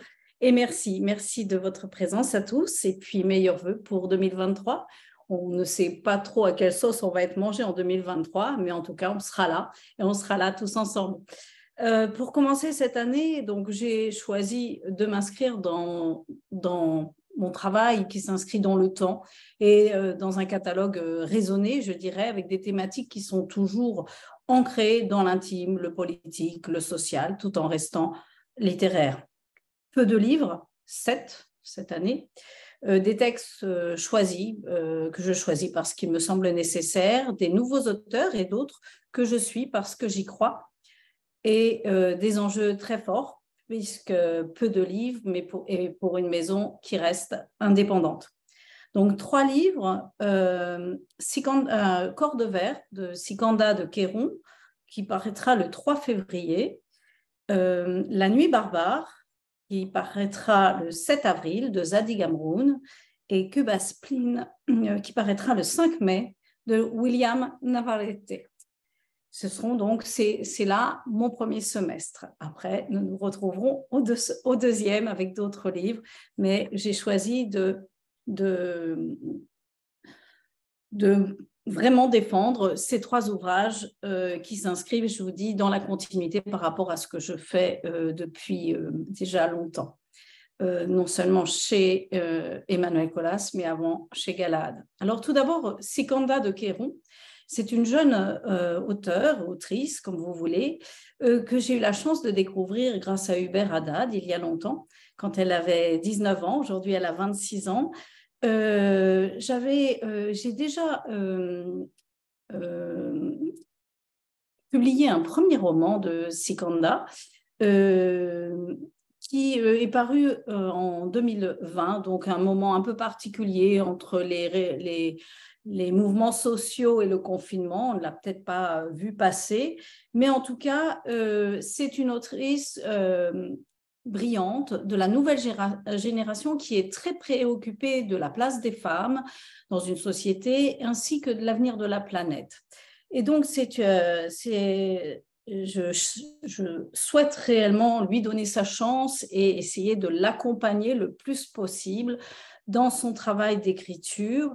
Euh, ce texte qui parle de la transition climatique, de, tout ce qui concerne l'industrialisation, les dangers de l'industrialisation pour la planète, s'inscrit dans le travail que j'ai pu faire, ben, écoutez, puisque vous parlez de Jaili Amadou Amal avec Cœur du Sahel, où on parlait déjà du changement climatique et de ses conséquences sur l'humain, euh, ou il y a plus longtemps chez Galahad, euh, j'avais publié un texte qui s'appelait On a vidé la mer de Yachar Kemal qu'il avait écrit dans les années 70 et qui était un, des premiers textes sur la question euh, euh, de la transition climatique et de la façon dont l'humain maltraite notre planète. Et donc, pour moi, c'était naturel et évident d'accompagner euh, Sikanda de Kéron dans la publication de ce texte. Alors, je vous disais donc que ce roman porte sur les dangers de l'industrialisation au détriment de l'humain et de la nature, quelques mots sur l'histoire. Deux jeunes filles, euh, Mila et June, euh, s'infiltrent dans un complexe d'innovation industrielle pour tenter d'évaluer l'impact de l'industrie, notamment agroalimentaire, sur la flore, la faune et les populations. Et la question que pose ce texte est comment l'humain détruit la planète. Alors, elles vont mener une enquête et au cours de cette enquête, elles vont raconter, elles vont rencontrer l'amour. Euh, l'une, June, va rencontrer Siem, une femme euh, très engagée, activiste euh, de l'environnement, prête à tout pour sauver la planète. Je dirais, c'est l'option l'écologie ou la mort. La deuxième, Mila, est beaucoup plus humaniste et elle rencontre Temel, un photographe qui est brillant, qui est rescapé de guerre grâce à son talent et qui a été embauché il y a déjà longtemps par le pôle d'innovation pour euh, témoigner par les photos qu'il prend du meilleur de leur activité. Donc, qui, défend ce que fait, ce, ce que développe ce pôle euh, industriel. Et nous voici donc embarqués dans une course folle, pleine de péripéties, de suspense, au milieu d'un monde qui aurait pu être celui d'une fable, d'une dystopie. D'ailleurs, au début où euh, Sikanda euh, me parlait de ce texte, pour moi, c'était il y a quelques années, et pour moi, c'était encore une dystopie. Aujourd'hui, malheureusement, cela résonne étrangement avec l'actualité. Je ne vais pas vous raconter euh, cette histoire, la fin de l'histoire, parce qu'il y a du suspense et ce serait dommage de vous priver de ce plaisir de lire et de découvrir cette histoire. C'est un texte euh, jeune, fort, euh, sur les enjeux environnementaux et préservation euh, d'une planète en danger. vous, y trouvez des personnages hum, très, notamment féminins, et qui éclairent parfois une autre facette de l'écologie que celle qu'on connaît euh, et à un moment où commence à dérailler quand même assez doucement notre humanité. Alors moi, ce texte, si je l'ai aimé, euh, c'est que il s'inscrit dans, des romans euh, d'écologie qui existent, qui ont commencé à apparaître dans les années 70, 75 exactement, et qui continuent de paraître. Et souvent, il porte sur la nature, sur le sauvage, le retour à la nature, je dirais, euh, plus que sur la question, euh, ce sont souvent des dystopies, et, moins sur le danger de l'industrialisation. Et il en est un que j'avais beaucoup aimé, qui s'appelait Le gang de la clé à molette, qui est paru en 1975 et que j'avais vraiment aimé. Et depuis, on voit peu ce, genre de... Il qui abordait ces questions-là. Depuis, on n'a pas vu trop de livres de ce type. Et puis, à l'autre bout, je dirais récemment, l'invention des corps de Pierre Ducrozet. Voilà, ce sont deux livres que j'ai aimés et celui-ci, j'ai trouvé qu'il s'inscrivait dans, dans une complémentarité par rapport à ces textes qui existent sur la question de l'écologie. Donc, je vous laisse le découvrir. C'est le premier texte que je sors donc pour euh, le mois de janvier, ce que nous appelons la rentrée littéraire de janvier. Et j'espère que vous porterez avec moi euh, ce roman et que vous accueillerez euh, Sikanda de Kéron. Je passe donc au printemps. Au printemps, j'ai deux textes. Euh, alors, La nuit barbare de Zadig Amroun, dont je vous ai donné une couverture qui est peut-être appelée à changer. Mais euh, pour l'instant, c'est celle avec laquelle nous travaillons. C'est un dessin d'enfant, mais qui parle peut-être pas autant, puis qui est un peu sombre. Nous cherchons aussi d'autres choses. Moi, j'aimais bien ce dessin, mais, euh, et vous allez comprendre pourquoi je l'avais choisi, mais il est possible qu'elle change, hein, je vous préviens. Alors, La nuit barbare de Zadig Amroun. Zadig Amroun n'en est pas, ce n'est pas un premier roman, c'est un troisième roman. Il est connu pour avoir publié Le pain d'exil aux éditions La Table Ronde. Et puis, euh, donc c'était en 2010, 2016, par là. Et puis aux éditions Emmanuel Colas, Le Miroir des Princes, 2018. Euh, là aussi, une rencontre que je dois, encore une fois, et je ne l'ai pas fait exprès, à Hubert Haddad. Et là, pour cette fois-ci, c'est tout simplement parce que euh, euh, nous, nous, sommes rencontrés, Zadig et moi, grâce à la revue Apulé, dans laquelle il écrit, et moi aussi. c'est un immense écrivain. ses deux premiers romans ont rencontré un, succès d'estime. Et là, euh, mais c'est un, écrivain qu'il faut suivre parce qu'à mon avis, c'est quelqu'un qui aujourd'hui ne peut faire qu'écrire et qui doit écrire et qui va écrire longtemps. C'est un, ce texte, La Nuit barbare, est un court roman, très court, euh, polyphonique, où vont s'entremêler plusieurs voix. La voix du narrateur, qui est un bon élève, euh, un enfant de l'immigration, un enfant euh, un enfant de la République, de l'école de la République, un rat de bibliothèque, qui aime la danse, qui aime le chant. Euh, celle du même enfant, mais c'est le voyou latent, qui, qui donc une deuxième voix, et puis celle de la mère, qui est analphabète et et qui est une conteuse d'exception. C'est un roman où la dimension orale est présente partout, dans les langues, dans la musique, puisque nous sommes dans une famille d'immigrés venus d'Algérie, une famille donc euh, née française en Algérie, mais devenue algérienne euh, en France. Euh, c'est une donc les langues sont très présentes.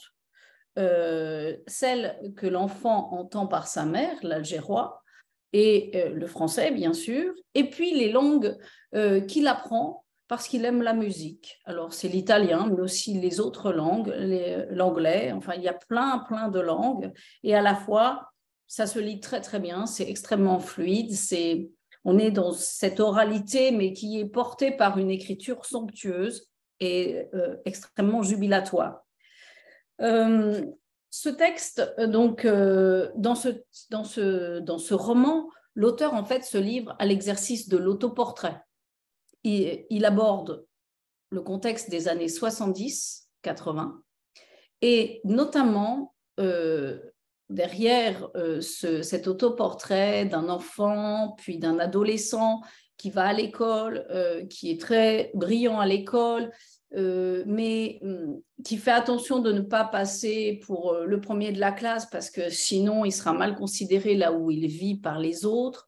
En fait, il, euh, il aborde aussi des questions graves qui sont la question de la violence, notamment les violences faites aux femmes, les mariages forcés, la séquestration en France, dans ces familles dont, et notamment à propos de ses sœurs euh, la, euh, euh, les premiers enfants, les sœurs notamment, ont été sacrifiés. Que va-t-il se passer pour les, ceux qui suivent? Et il parle aussi de, de l'inceste dans les familles, le, secret de l'inceste. Il évoque aussi toute cette génération des années, je vous dis, 70-80, qu'il appelle, je dirais, la, génération ferme ta gueule, c'est-à-dire euh, on ne parle pas, on ne dit rien, on parle français, on va à l'école, on ne raconte rien. Et il fait ça d'un geste très rapide, avec beaucoup de résilience et dans une écriture, mais, mais jouissive. Je vous le dis, j'ai adoré ce texte, j'ai adoré le lire, l'éditer, et c'est un texte qu'on lit, euh, on le lit en, le en le parlant, je dirais. c'est un texte qui méritera d'être beaucoup lu aussi, je dirais, mis en, mis en, mis en scène, je dirais, mis en espace. Alors, qui est l'auteur? L'auteur, il est normand d'adoption, il vit à Caen. Il a vécu toute son enfance et son adolescence dans la région. Euh, il est algérien kabyle, donc de ses familles euh, nées françaises en Algérie, puis euh, revenu, en, France, et donc algérienne. Il, aime, aimait l'opéra. Il, fut donc chanteur d'opéra. Il est agrégé d'anglais. Il fut donc professeur et traducteur de l'anglais.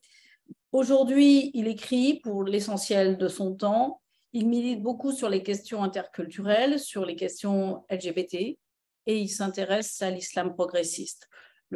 tout son temps, euh, euh, il le passe à écrire, à écrire pour des romans, pour le théâtre et euh, à militer dans des associations et en tout cas dans des, et aussi animer des, des résidences d'écriture un peu partout et notamment en prison. Euh, dans mon catalogue, ce texte trouve tout à fait sa place euh, avec, euh, vous vous souvenez peut-être, j'avais parlé, j'ai pu parler de Sabrina Kassa, dont j'avais, j'ai publié deux livres, ou Walid Ajar Rachedi, que j'ai présenté l'année dernière la rentrée littéraire de janvier avec Qu'est-ce que j'irai faire au paradis? Eh bien, Outimour Mouidine, euh, la fille de l'ethnographe. On est exactement dans cette, euh, ce, lieu du catalogue. Et là, je dirais, avec euh, Zadi Gamroun, on retrouve eh bien, donc cette génération des années 80, 70-80, alors que Walid, c'était plutôt 90-2000, avec une résilience, une résilience qui passe par l'art et la conciliation des cultures. Alors, euh, pour euh, finir le troisième texte euh, de William Navarrete, c'est un écrivain cubain qui vit en France depuis 30 ans, qui réside entre Paris et Nice.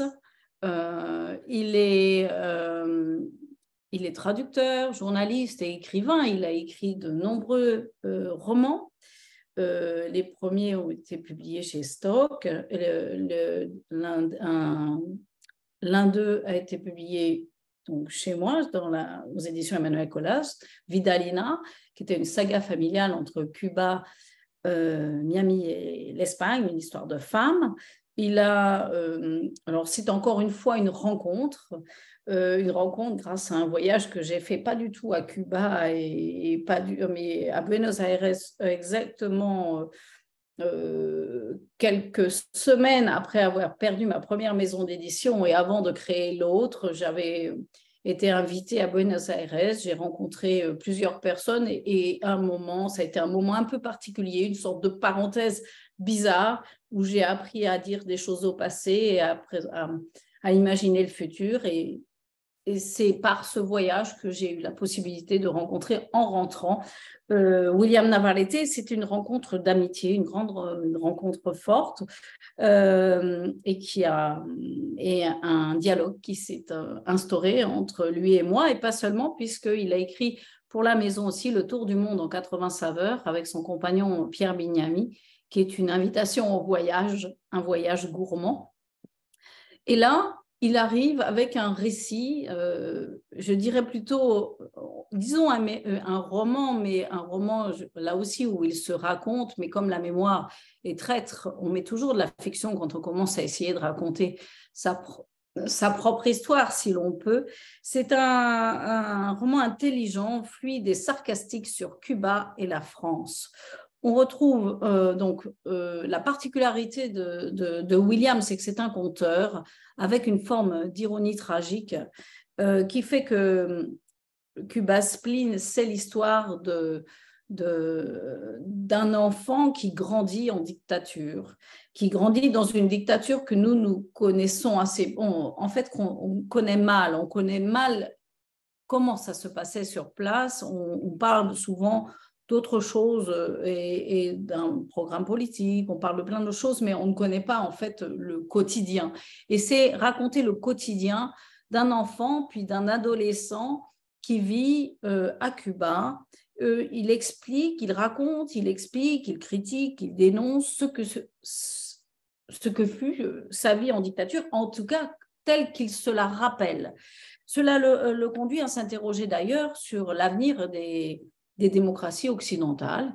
Il euh, revient donc à Cuba où, euh, en, littérature, euh, il, essaie de se souvenir de tout ce qu'il a vécu. Il raconte d'anecdote en anecdote, il, il raconte tout ce qui faisait son quotidien, la, peur, les, l'absurde de, de, ce qui s'y passait et aussi la manière dont il s'est échappé euh, grâce à un tout petit tableau qu'il pensait beaucoup plus grand qui s'appelle Les Noces de Cana et qui se trouve aujourd'hui au Louvre. C'est un texte euh, que c'est un texte, euh, je dirais, de revanche autant sur la dictature qu'il l'a obligé à quitter son pays et depuis et, et, et depuis n'y est jamais retourné et qui a fait de lui un éternel voyageur. Euh, et puis aussi, euh, peut-être euh, un, clin d'œil à ceux qui ont le qualificatif de dictature un peu trop facile sur nos propres pays. C'est un récit intime, plein d'humour. c'est aussi une réflexion inquiète sur la France de demain. Et, et le conteur étant ce qu'il est, c'est un texte que j'aime beaucoup et euh, c'est un texte que j'ai choisi de publier au printemps. C'est un texte qui nous invite à découvrir autrement euh, un, autre monde, mais toujours euh, entre, je dirais, là, c'est entre Cuba et la France. Alors voilà, ce sont trois textes différents qui, pour moi, explorent chacun des thématiques qui sont dans le catalogue qui, euh, ce catalogue que j'invente au long cours. Et, je vous remercie de votre attention. Je suis maintenant présente pour euh, des questions, si, si, vous le souhaitez. Merci Emmanuel. Comme toujours, faites vivre la littérature à travers vos mots. Et on a toujours envie, comme, de, comme à chaque fois, de, de découvrir ce que vous publiez. Alors merci.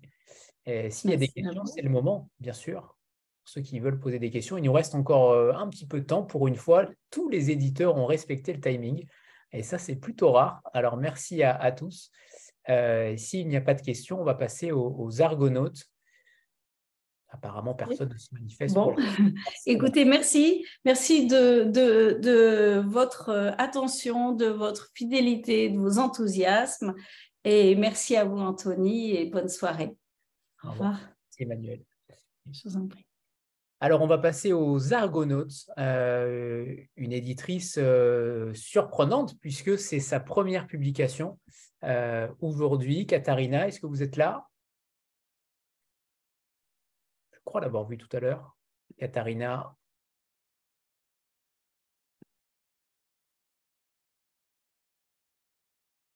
Est-ce que Katharina Loavenhoff est là? J'ai l'impression. Est-ce que au pire des cas, est-ce que Stéphane Carrière est là? Vous me faites une blague, c'est ça? Au pire des cas, il arrive. merci Stéphane de me sauver la mise. Euh, tu vas bien, Anthony Ça va, très bien, très bien. Et toi? Très bien. C'est un plaisir d'être avec vous tous et toutes. je suis ravi aussi. On fait un dernier appel pour Katharina, sait-on jamais? Est-ce que Katharina, vous êtes là? Non. Tout à fait, je suis là. Pardon. Parfait. Bonsoir, Katharina. Bonsoir. Alors, on va. Stéphane, un tout petit peu de patience alors. Ah, je suis désolée, je suis désolée. Euh, Katharina, je suis ravie de vous retrouver parce qu'on avait déjà organisé une première rencontre alors que la maison d'édition n'existait pas encore concrètement. Elle n'avait pas encore publié ses premiers livres il y a, il y a six mois. Euh, c'est une première et je suis ravi de vous retrouver en, janvier 2023 puisque c'est le début de l'aventure et vous devez euh, mourir d'impatience de voir vos livres sur table en librairie. Euh, laissez la parole parce que euh, vous défendez euh, deux, voire trois textes dès le début d'année et on est ravis de vous entendre à cette occasion. Oui, oui, merci. Merci tout d'abord pour cette occasion euh, magnifique de, revenir sur Lille et de, pouvoir vous présenter mes livres et ma maison. Euh, c'est effectivement important pour moi parce que je pense que c'est voilà, il faut, que je me fasse connaître. Je suis toute, euh, nouvelle euh, dans, cette, dans cette sphère. Euh, j'ai donc fondé les Argonautes en 2021 dans l'été avec d'abord un projet assez innovant et différent où je voulais mettre en avant la littérature européenne traduite. Euh, et j'ai donc créé une carte euh, interactive et participative, la carte des Argonautes, qui, euh, qui permet d'explorer de, la littérature européenne et notamment les traductions en français. Et donc, tous les livres qui me paraissaient important, euh, trop peu vu, euh, trop peu présent euh, et dans, les, dans les médias, dans les, enfin un peu, un peu partout, parce que le problème de, ce, de cette littérature étrangère traduite, c'est qu'il y a énormément de, de, préconçus. On a toujours l'impression que c'est un peu trop compliqué, que ça, on n'arrive pas à prononcer les noms des auteurs. Donc, euh, venant euh, de l'édition, ça fait 20 ans que je suis dans l'édition, euh, ça m'a toujours chagriné un peu. donc, j'ai voulu rendre cette littérature-là plus visible. pourquoi, pourquoi déjà, pourquoi quelqu'un m'a dit quel joli accent? Oui, c'est, c'est, je suis allemande, je pense que ça s'entend toujours, ça va toujours s'entendre. ça fait 20 ans que je vis en France, mais je viens de Berlin. Euh, et pour moi, euh, l'Europe, ça, en tant que berlinoise qui a vu euh, le, mur tomber, l'Europe, ça a toujours été bien plus que le libre-échange économique. C'est quand même quelque chose qui nous, qui, une énorme richesse culturelle, une, énorme patrimoine culturel et, historique que moi, personnellement, j'adore et que j'aimerais bien donc voir un peu plus mise en avant ou mise en lumière. Donc euh, ça, c'était l'idée des Argonautes. J'étais euh, responsable du service de littérature étrangère chez Gallimard. Euh, où j'ai vu que des auteurs comme Orhan Pamuk, comme euh, Ludmila Ulitskaya ou encore Peter Handke et Herta Müller, qui au début, euh, on disait toujours ah, c'est compliqué, ils n'ont pas des lecteurs, et à un moment, ils avaient quand même le prix Nobel et des, lecteurs très fidèles qui, les adorent et qui, attendent le livre. et donc, pour moi, c'est une littérature qui a surtout besoin de temps et d'une de, longue haleine et d'une ouverture d'esprit qui peut être au début euh, un peu plus exigeante que, que pour la littérature américaine ou anglo-saxonne en général qu'on connaît tous, mais qui, euh, qui, a beaucoup à nous offrir, euh, notamment au niveau de la diversité et de, justement de, notre, patrimoine, européen qui, est tellement riche et tellement, euh, fascinant. Euh, donc, je pense que je voilà, je vais pas refaire la, présentation pendant une heure. Je, vous parle de mes livres et effectivement, j'ai très hâte.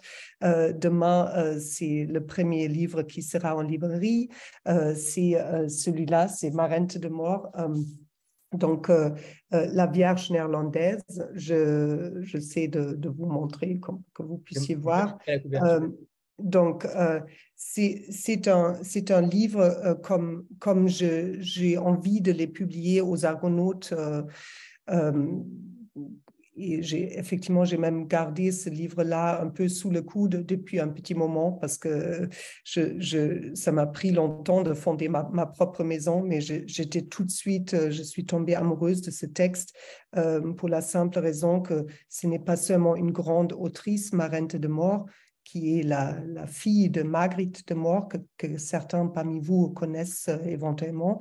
Euh, c'est une, grande romancière néerlandaise et donc sa fille, euh, elle, écrit de manière complètement différente, mais elle est aussi déjà très connue aux, Pays-Bas et traduit largement dans le monde. Elle a reçu tous les prix possibles, dont le, prix de, l'Union européenne pour ce livre.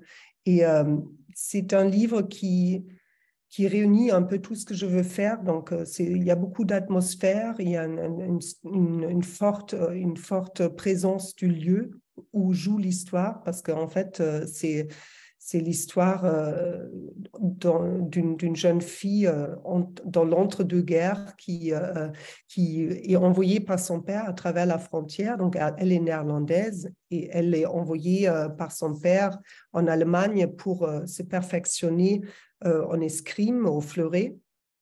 Elle, elle s'aperçoit pas tout de suite pourquoi elle est envoyée là. Il y a un grand maître d'escrime qui va lui enseigner, enfin, la, perfectionner en escrime. Euh, mais il y a autre chose qu'elle, euh, dont elle s'aperçoit. Donc, le grand maître d'escrime, Egon von Bötticher, c'est un, aristocrate, un, homme euh, noble qui, qui tient beaucoup à la donc à, l'amitié, la, à aux, aux, anciennes valeurs de, de, soldats et de hussards. Donc c'était un hussard de, corps euh, dans la, dans la Première Guerre mondiale, dans la Grande Guerre. Il est blessé, il, il a une gueule cassée et euh, néanmoins, euh, la jeune fille, donc Yana, elle tombe tout de suite amoureuse de lui. Et voilà, c'est un peu l'histoire de la jeune fille et de son maître.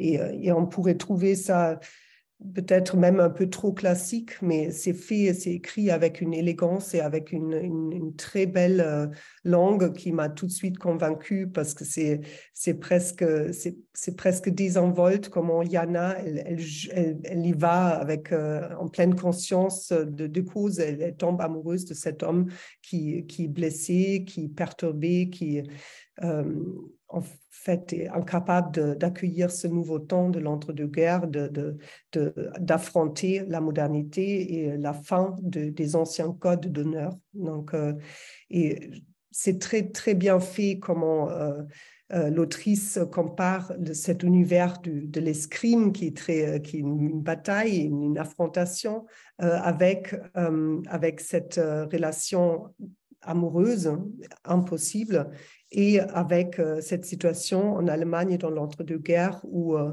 les deux mondes euh, s'affrontent et en fait le monde ne sera plus jamais, comme, comme dit Yana, c'est un voyage sans retour, le monde ne sera plus jamais le même avec l'arrivée du nazisme et c'est très très bien écrit et j'ai vraiment, voilà, c'est un roman comme je les aime, très européen et très envoûtant.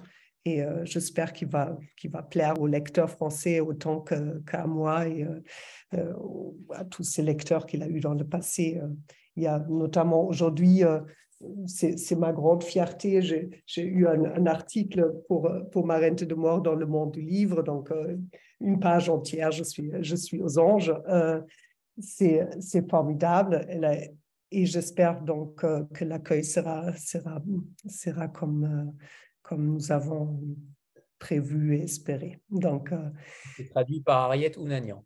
Arlette Ounanian, euh, une, grande, une grande traductrice du néerlandais qui, euh, qui a fait un travail formidable. Et donc, nous avons vraiment, ça fait plusieurs mois qu'on a travaillé sur le texte avec Arlette, avec notre équipe éditoriale. Et c'est, c'est voilà, j'espère que vous allez découvrir les résultats.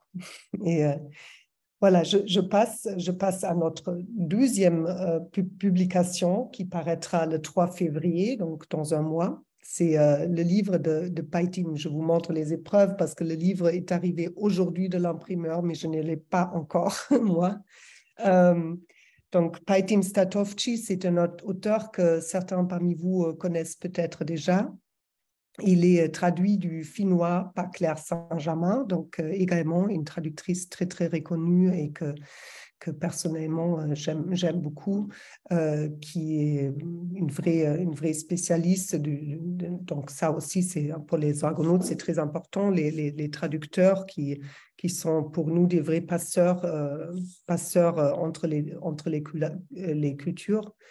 Et euh, donc, euh, nous avons travaillé avec Claire Saint-Germain qui a déjà traduit deux ouvrages de Paitim Statovci euh, aux éditions Desnoël et chez Bûcher-Chastel. récemment, donc, c'est un auteur qui, qui est aussi typique pour ce que je, je voudrais faire avec les Argonautes, dans le sens qu'il a été publié euh, de manière assez, euh, donc il a été vendu sur les grandes foires euh, du livre de manière assez spectaculaire. Il est traduit dans 17 langues. Il est représenté par un agent littéraire très important, l'agence Wiley à Londres. et donc, ça arrive souvent avec ces auteurs-là qui sont assez spectaculaires, qui sont achetés assez rapidement et dans des enchères par des éditeurs qui, après, euh, publie cet auteur qui n'est pas facile à publier. Je pense que ça, c'est assez clair. Euh, c'est un auteur de grande qualité, mais il est, euh, il est de nationalité finlandaise, il est d'origine kosovare et il écrit sur il écrit sur la guerre en, les guerres en Yougoslavie et sur des relations homosexuelles. Donc, ce n'est pas tout facile. Euh, et donc, c'est ce genre d'auteur euh, qui, a un tel talent que tout le monde se l'arrache sur le marché international. Et parfois, euh, ça tombe quand même entre les chaises. Et moi, je trouve ça très dommage parce que Paitim Statovci, effectivement, il n'avait plus d'éditeur en France, malgré l'énorme qualité de son écriture. Donc, pour ce livre, il a reçu quand même le prix Finlandia, qui est l'équivalent du Goncourt en Finlande. Et ça, euh, il est le plus jeune auteur de l'avoir reçu euh, jamais dans l'histoire de ce prix. Donc, en dessous de, il avait, je pense qu'il avait 29 ans. Donc, c'est un auteur avec un talent immense qui, euh, qui a peut-être un peu trop tôt percé et après, il a été lâché parce qu'effectivement, difficile à publier. mais pour ceux qui le connaissent déjà, je pense que c'est évident que c'est un auteur qui va encore aller très, très loin. Et pour moi, c'est une immense fierté de pouvoir le publier et de pouvoir l'accompagner dans ce chemin. Euh, donc, Bola, c'est euh, le, c'est une ancienne euh, légende albanaise, donc qui, qui parle d'un, enfin, c'est, un serpent démoniaque et destructeur. Et l'auteur, il, articule autour de cette légende l'histoire d'un amour impossible entre deux hommes, Arsim et Miloš. Arsim, il est, euh, il est albanais. Euh, les deux vivent au Kosovo. Ils sont des étudiants au Kosovo. Et Miloš, il est serbe. Donc, euh, ils font partie des deux ethnies qui vont se confronter dans la guerre. on est en 1995 au Kosovo. Et la guerre est est en train d'éclater. Donc, on, sent déjà la, tension euh, entre les ethnies quand, Miloš et Arsim se rencontrent, et c'est le coup de foudre. Arsim ne savait même pas qu'il était, euh, qu'il était attiré par les hommes.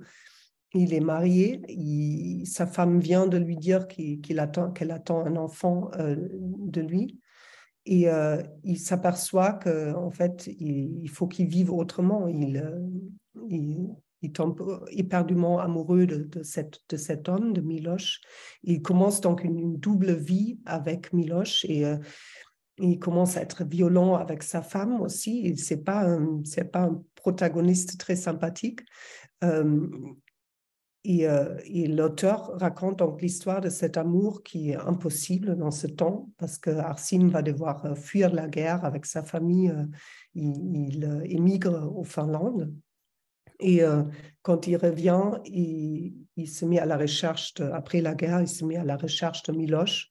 Et euh, je pense que ce n'est pas, c'est pas une divulgation euh, qu'il ne faut pas faire, mais il retrouve Miloš entièrement brisé après la guerre, parce que Miloš, il, a, il, a, il est chirurgien, il a, il a travaillé au front. Et ça, donc dans le récit, ça s'alterne, donc on apprend ça assez rapidement. C'est pour ça que je ne vous cache rien. Euh, il est, il est au front et il doit, il va, il doit sauver des, soldats, euh, des blessés. C'est terrible, il ne supporte pas ça. Et, et c'est donc un roman sur euh, à la fois la violence, la destruction, la guerre et cet amour et cette envie de, vivre son identité ou ça, de vivre sa vie, de, vivre, de vivre tout court dans un temps où c'est quasiment impossible. Euh, c'est magnifiquement écrit et euh, vraiment, dès la première page, on, a une, on sent une maîtrise et une élégance euh, poétique qui, qui, qui, est hors norme et je, peux, je ne peux que conseiller. Donc, j'en suis très, très fière. Et pareil, on, a travaillé avec, avec la traductrice encore le mois dernier, avant, le, avant le BAT, pour, pour affiner le texte jusqu'au bout. Et c'est vraiment, c'était un travail qui, qui m'a fait extrêmement plaisir. Est-ce qu'on parle du troisième, du troisième texte Il faut parler du troisième. Je ne sais pas quand j'ai commencé, euh, donc j'espère vous me vous m'interrompez quand je suis trop longue. Bon, Merci Anthony. Donc ça, c'est la publication euh, du mois de mars, Asta Olivia Nordenhoff. Euh, c'est un livre, c'est un livre assez spectaculaire parce que c'est le premier d'une série de sept livres que l'autrice est en train d'écrire. Donc, euh, le deuxième va être publié au Danemark, euh, euh, je pense que dans, le mois d'août seulement. c'est traduit du danois par Hélène Hervieux, qui est également une traductrice très accomplie déjà, avec laquelle c'est un plaisir de travailler qui, a une maîtrise de la langue. Enfin, et euh, c'est justement en échangeant avec Hélène euh, que j'ai compris euh, l'ampleur ou l'envergure du projet de, l'autrice qui au début m'a plu, donc ce texte m'a convaincu par, par l'écriture de, de, l'autrice toujours. Pour moi, c'est toujours, toujours l'écriture, la langue. Mais en fait, euh, ce qu'elle fait, c'est, c'est, elle fait partie de cette génération de jeunes auteurs qui n'ont pas du tout peur de, d'aborder des, des, sujets politiques avec une grande franchise. Et pour moi, de, ma génération, moi, j'ai presque l'impression d'une naïveté euh, à la, à la, Greta Thunberg, mais qui fait que...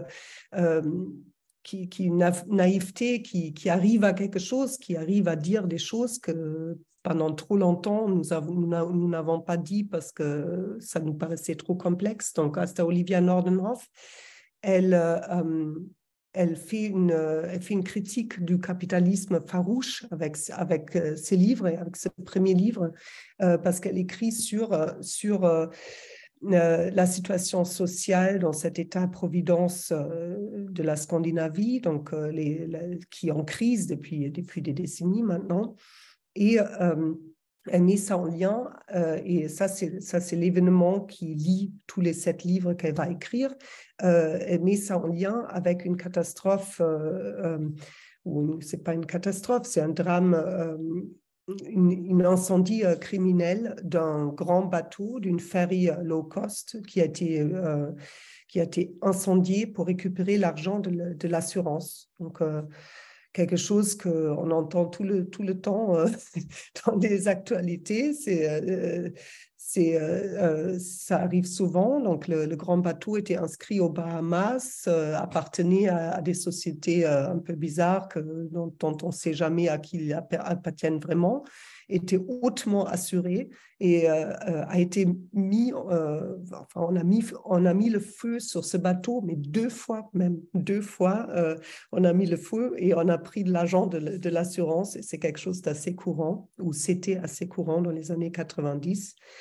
sauf qu'en 1990, ce bateau-là duquel parle l'autrice, donc la Scandinavian Star, a pris feu et 150 personnes ont trouvé la mort dans ce feu.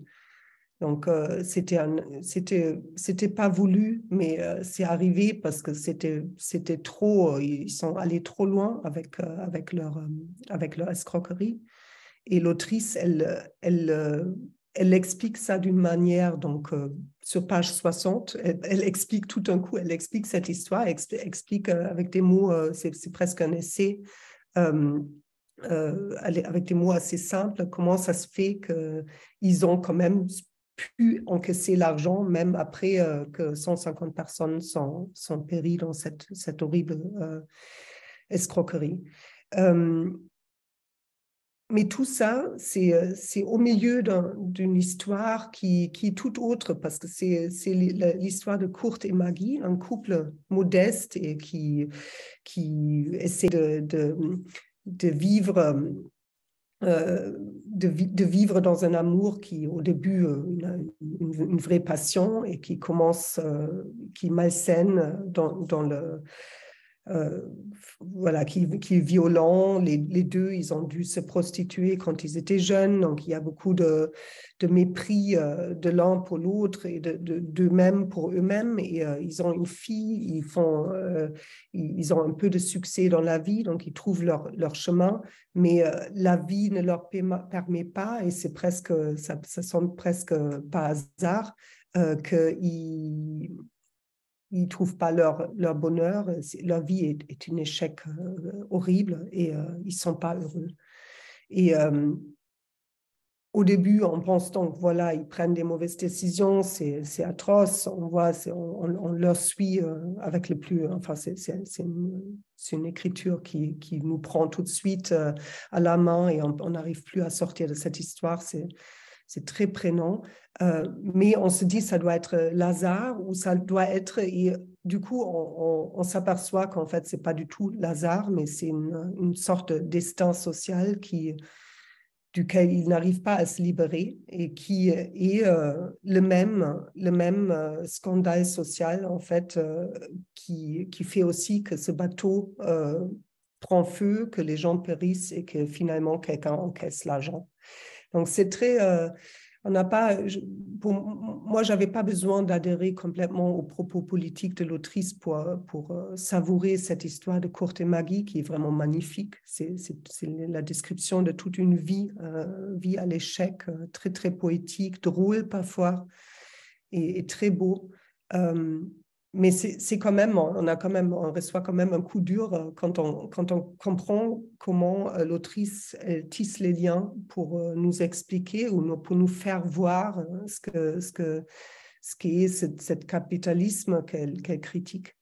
Et moi, j'ai vraiment hâte de savoir ce qu'elle va faire pour son deuxième livre. On n'en sait rien, c'est un grand secret. sept livres sur, le, sur ce sujet du désastre de la Scandinavian Star. Et euh, je pense qu'à chaque fois, elle, voilà, elle, touche seulement à ce sujet. Elle, construit ses romans autour de ce sujet. Donc, euh, moi, je ne peux pas attendre. Donc, c'est traduit également, euh, comme la plupart de mes auteurs, c'est largement traduit dans le monde. C'est une, une, jeune autrice qui, qui est très euh, pour sa poésie, qui a été largement traduit également. Euh, là, c'est le premier roman qu'elle a écrit qui, a eu un, succès international. Elle a également eu le prix de l'Union européenne, mais elle a été aussi nommée pour le très prestigieux euh, prix du Conseil nordique. et je pense qu'elle a encore pareil, comme Paitim Statovci, elle a encore une longue carrière devant elle et j'ai hâte de voir ce qu'elle fait. Merci, Katharina. Merci, merci infiniment. On vous souhaite surtout le meilleur pour les Argonautes dans les, dans les mois à venir. Que ce merci beaucoup. maison d'édition soit, soit comme vous le souhaitez, surtout. Euh, donc, merci, Katharina. Merci. Merci, Anthony. merci à tout le monde. Alors, on va finir euh, la soirée avec euh, Stéphane Carrière pour les éditions Anne Carrière, donc, puisque tu les diriges. Euh, nous t'avions déjà reçu pour euh, les coulisses de ta maison d'édition, mais aussi avec les, trois auteurs de la, de la dernière rentrée littéraire.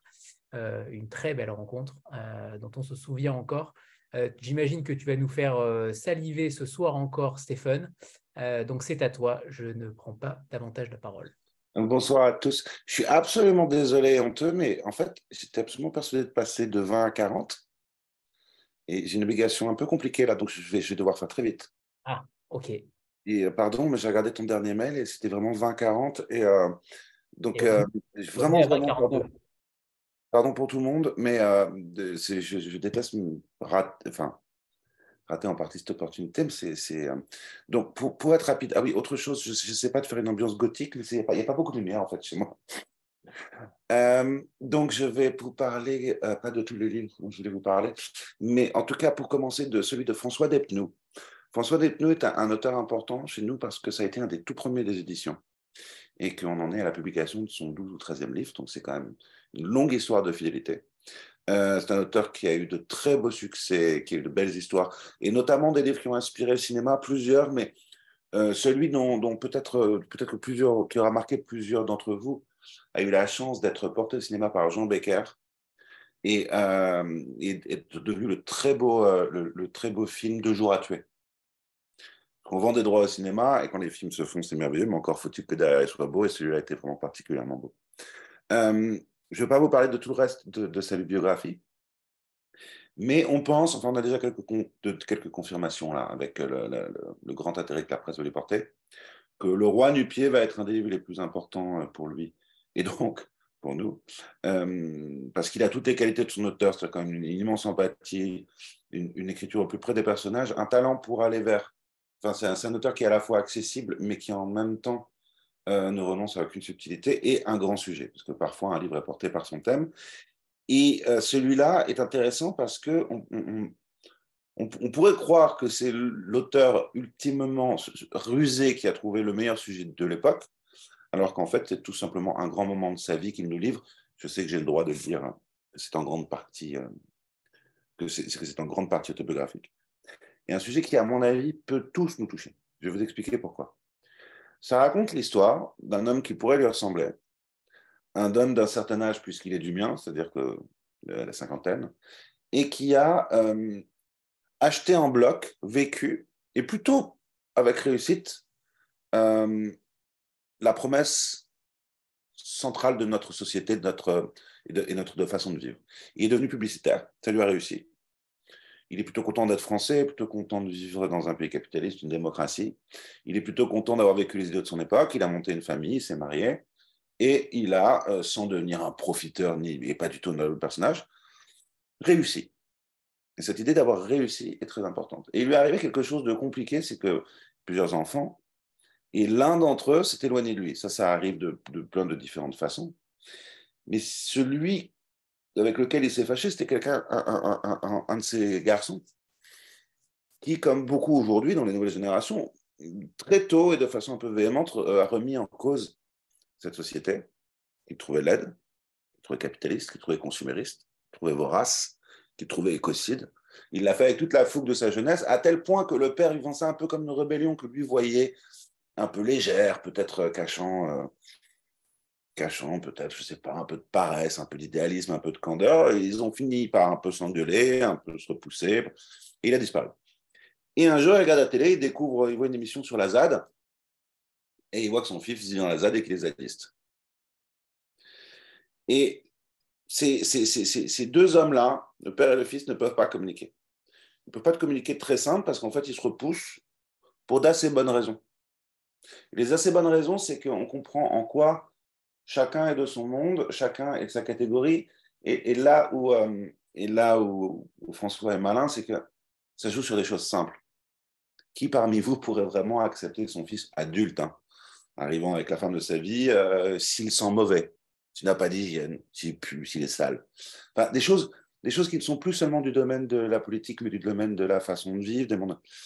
Et, ces hommes que tout oppose devraient, ne pas avoir de moyens de se réconcilier, si ce n'est que le roman, et ça c'est là où il est magique, je ne vous dirai pas exactement ce qui s'est passé dans, la vie de François, mais à cette jolie idée que les gens qui ont acheté le modèle de notre société, je le dis avec absolument aucune ironie, hein, et à qui ça a plutôt bien réussi, peuvent à un moment de leur vie connaître des échecs.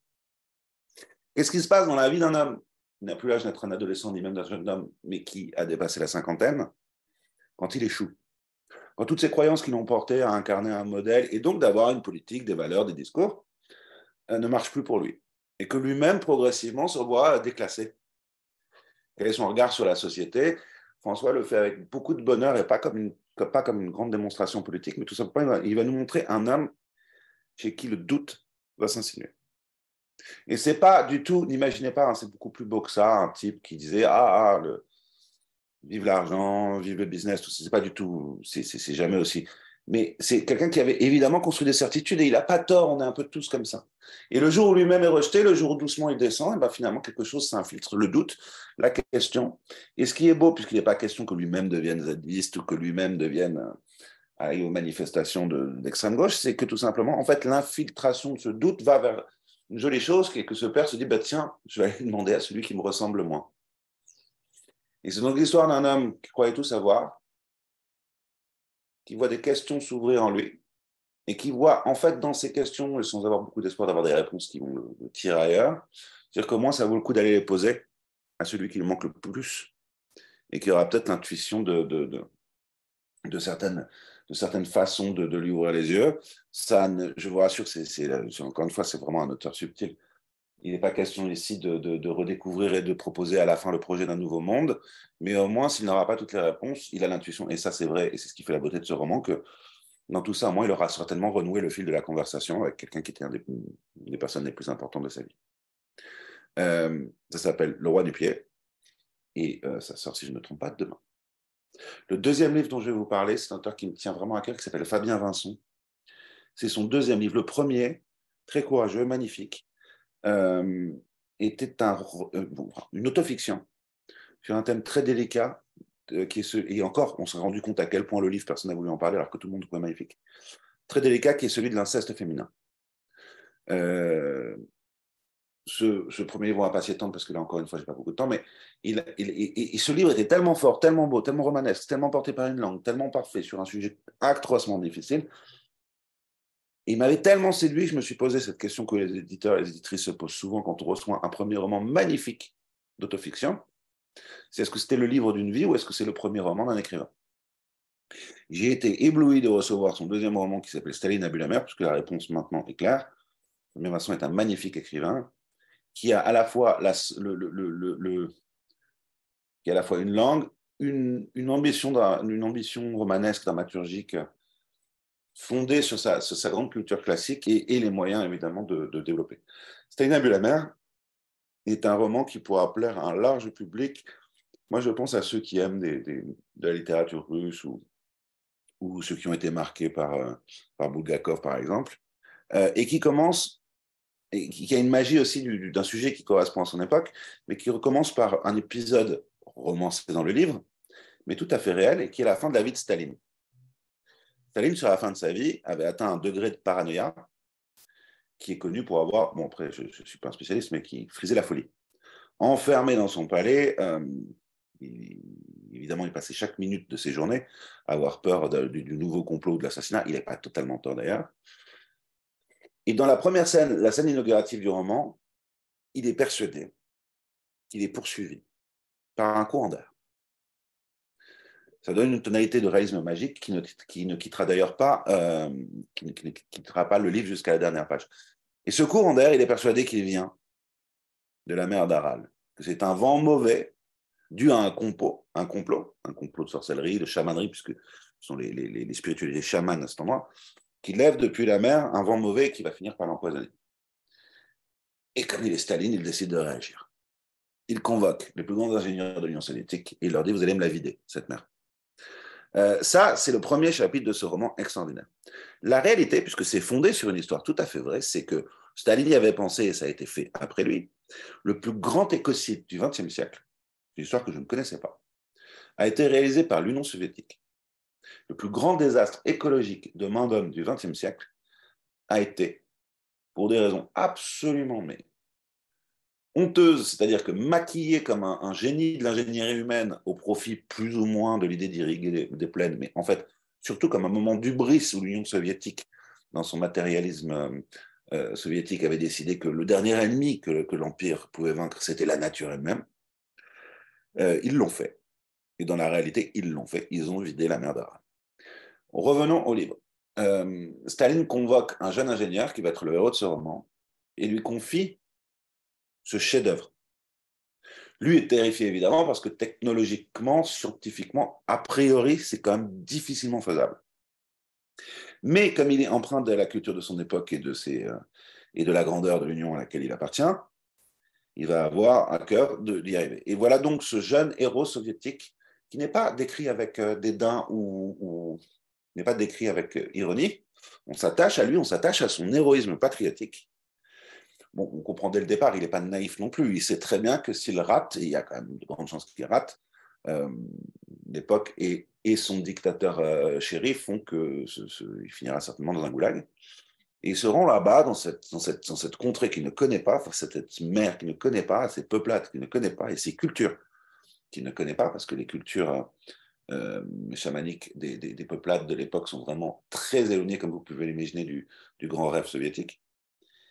Et euh, chef de projet du plan grand meurtre euh, écologique de l'époque, qu'il va, avec talent, méticulosité, effort, mettre à bien, et là, comme dans l'histoire réelle, accomplir, puisqu'il réussira ce prodige de vider une mer. c'est l'histoire de ce roman, c'est l'histoire de ce jeune homme ce sera le personnage principal. Il est construit de façon classique, mais bouleversante sur le fait que sa croyance et sa ferveur se heurtera à une rencontre, la rencontre d'une jeune femme d'une tribu locale, euh, empreinte d'un regard vers la nature absolument différent du sien, euh, dont il va tomber amoureux très lentement et euh, avec beaucoup de, de, en essayant de se, de, battre, de se battre contre ses impulsions, puisque il sait ce que ça va lui coûter. Et c'est donc pour ne pas vous gâcher la lecture du livre, aussi l'histoire d'un homme qui va essayer de lutter contre le mal qu'il est en train d'accomplir. Ce sera, bon, ça, je peux vous dire que c'est trop tard puisqu'ils l'ont vraiment vidé. Mais je vous laisse euh, de voir dans ce Roméo et Juliette un peu tragique. Je vous laisse deviner, je vous laisserai découvrir euh, ce, ce qu'il en adviendra. Le roman est assez, assez bluffant, vraiment, sincèrement, dans le sens où il y a mille façons de, de, décrire. il, y a, enfin, il, y a quand même un, un caractère protéiforme à la littérature française contemporaine qui est assez admirable.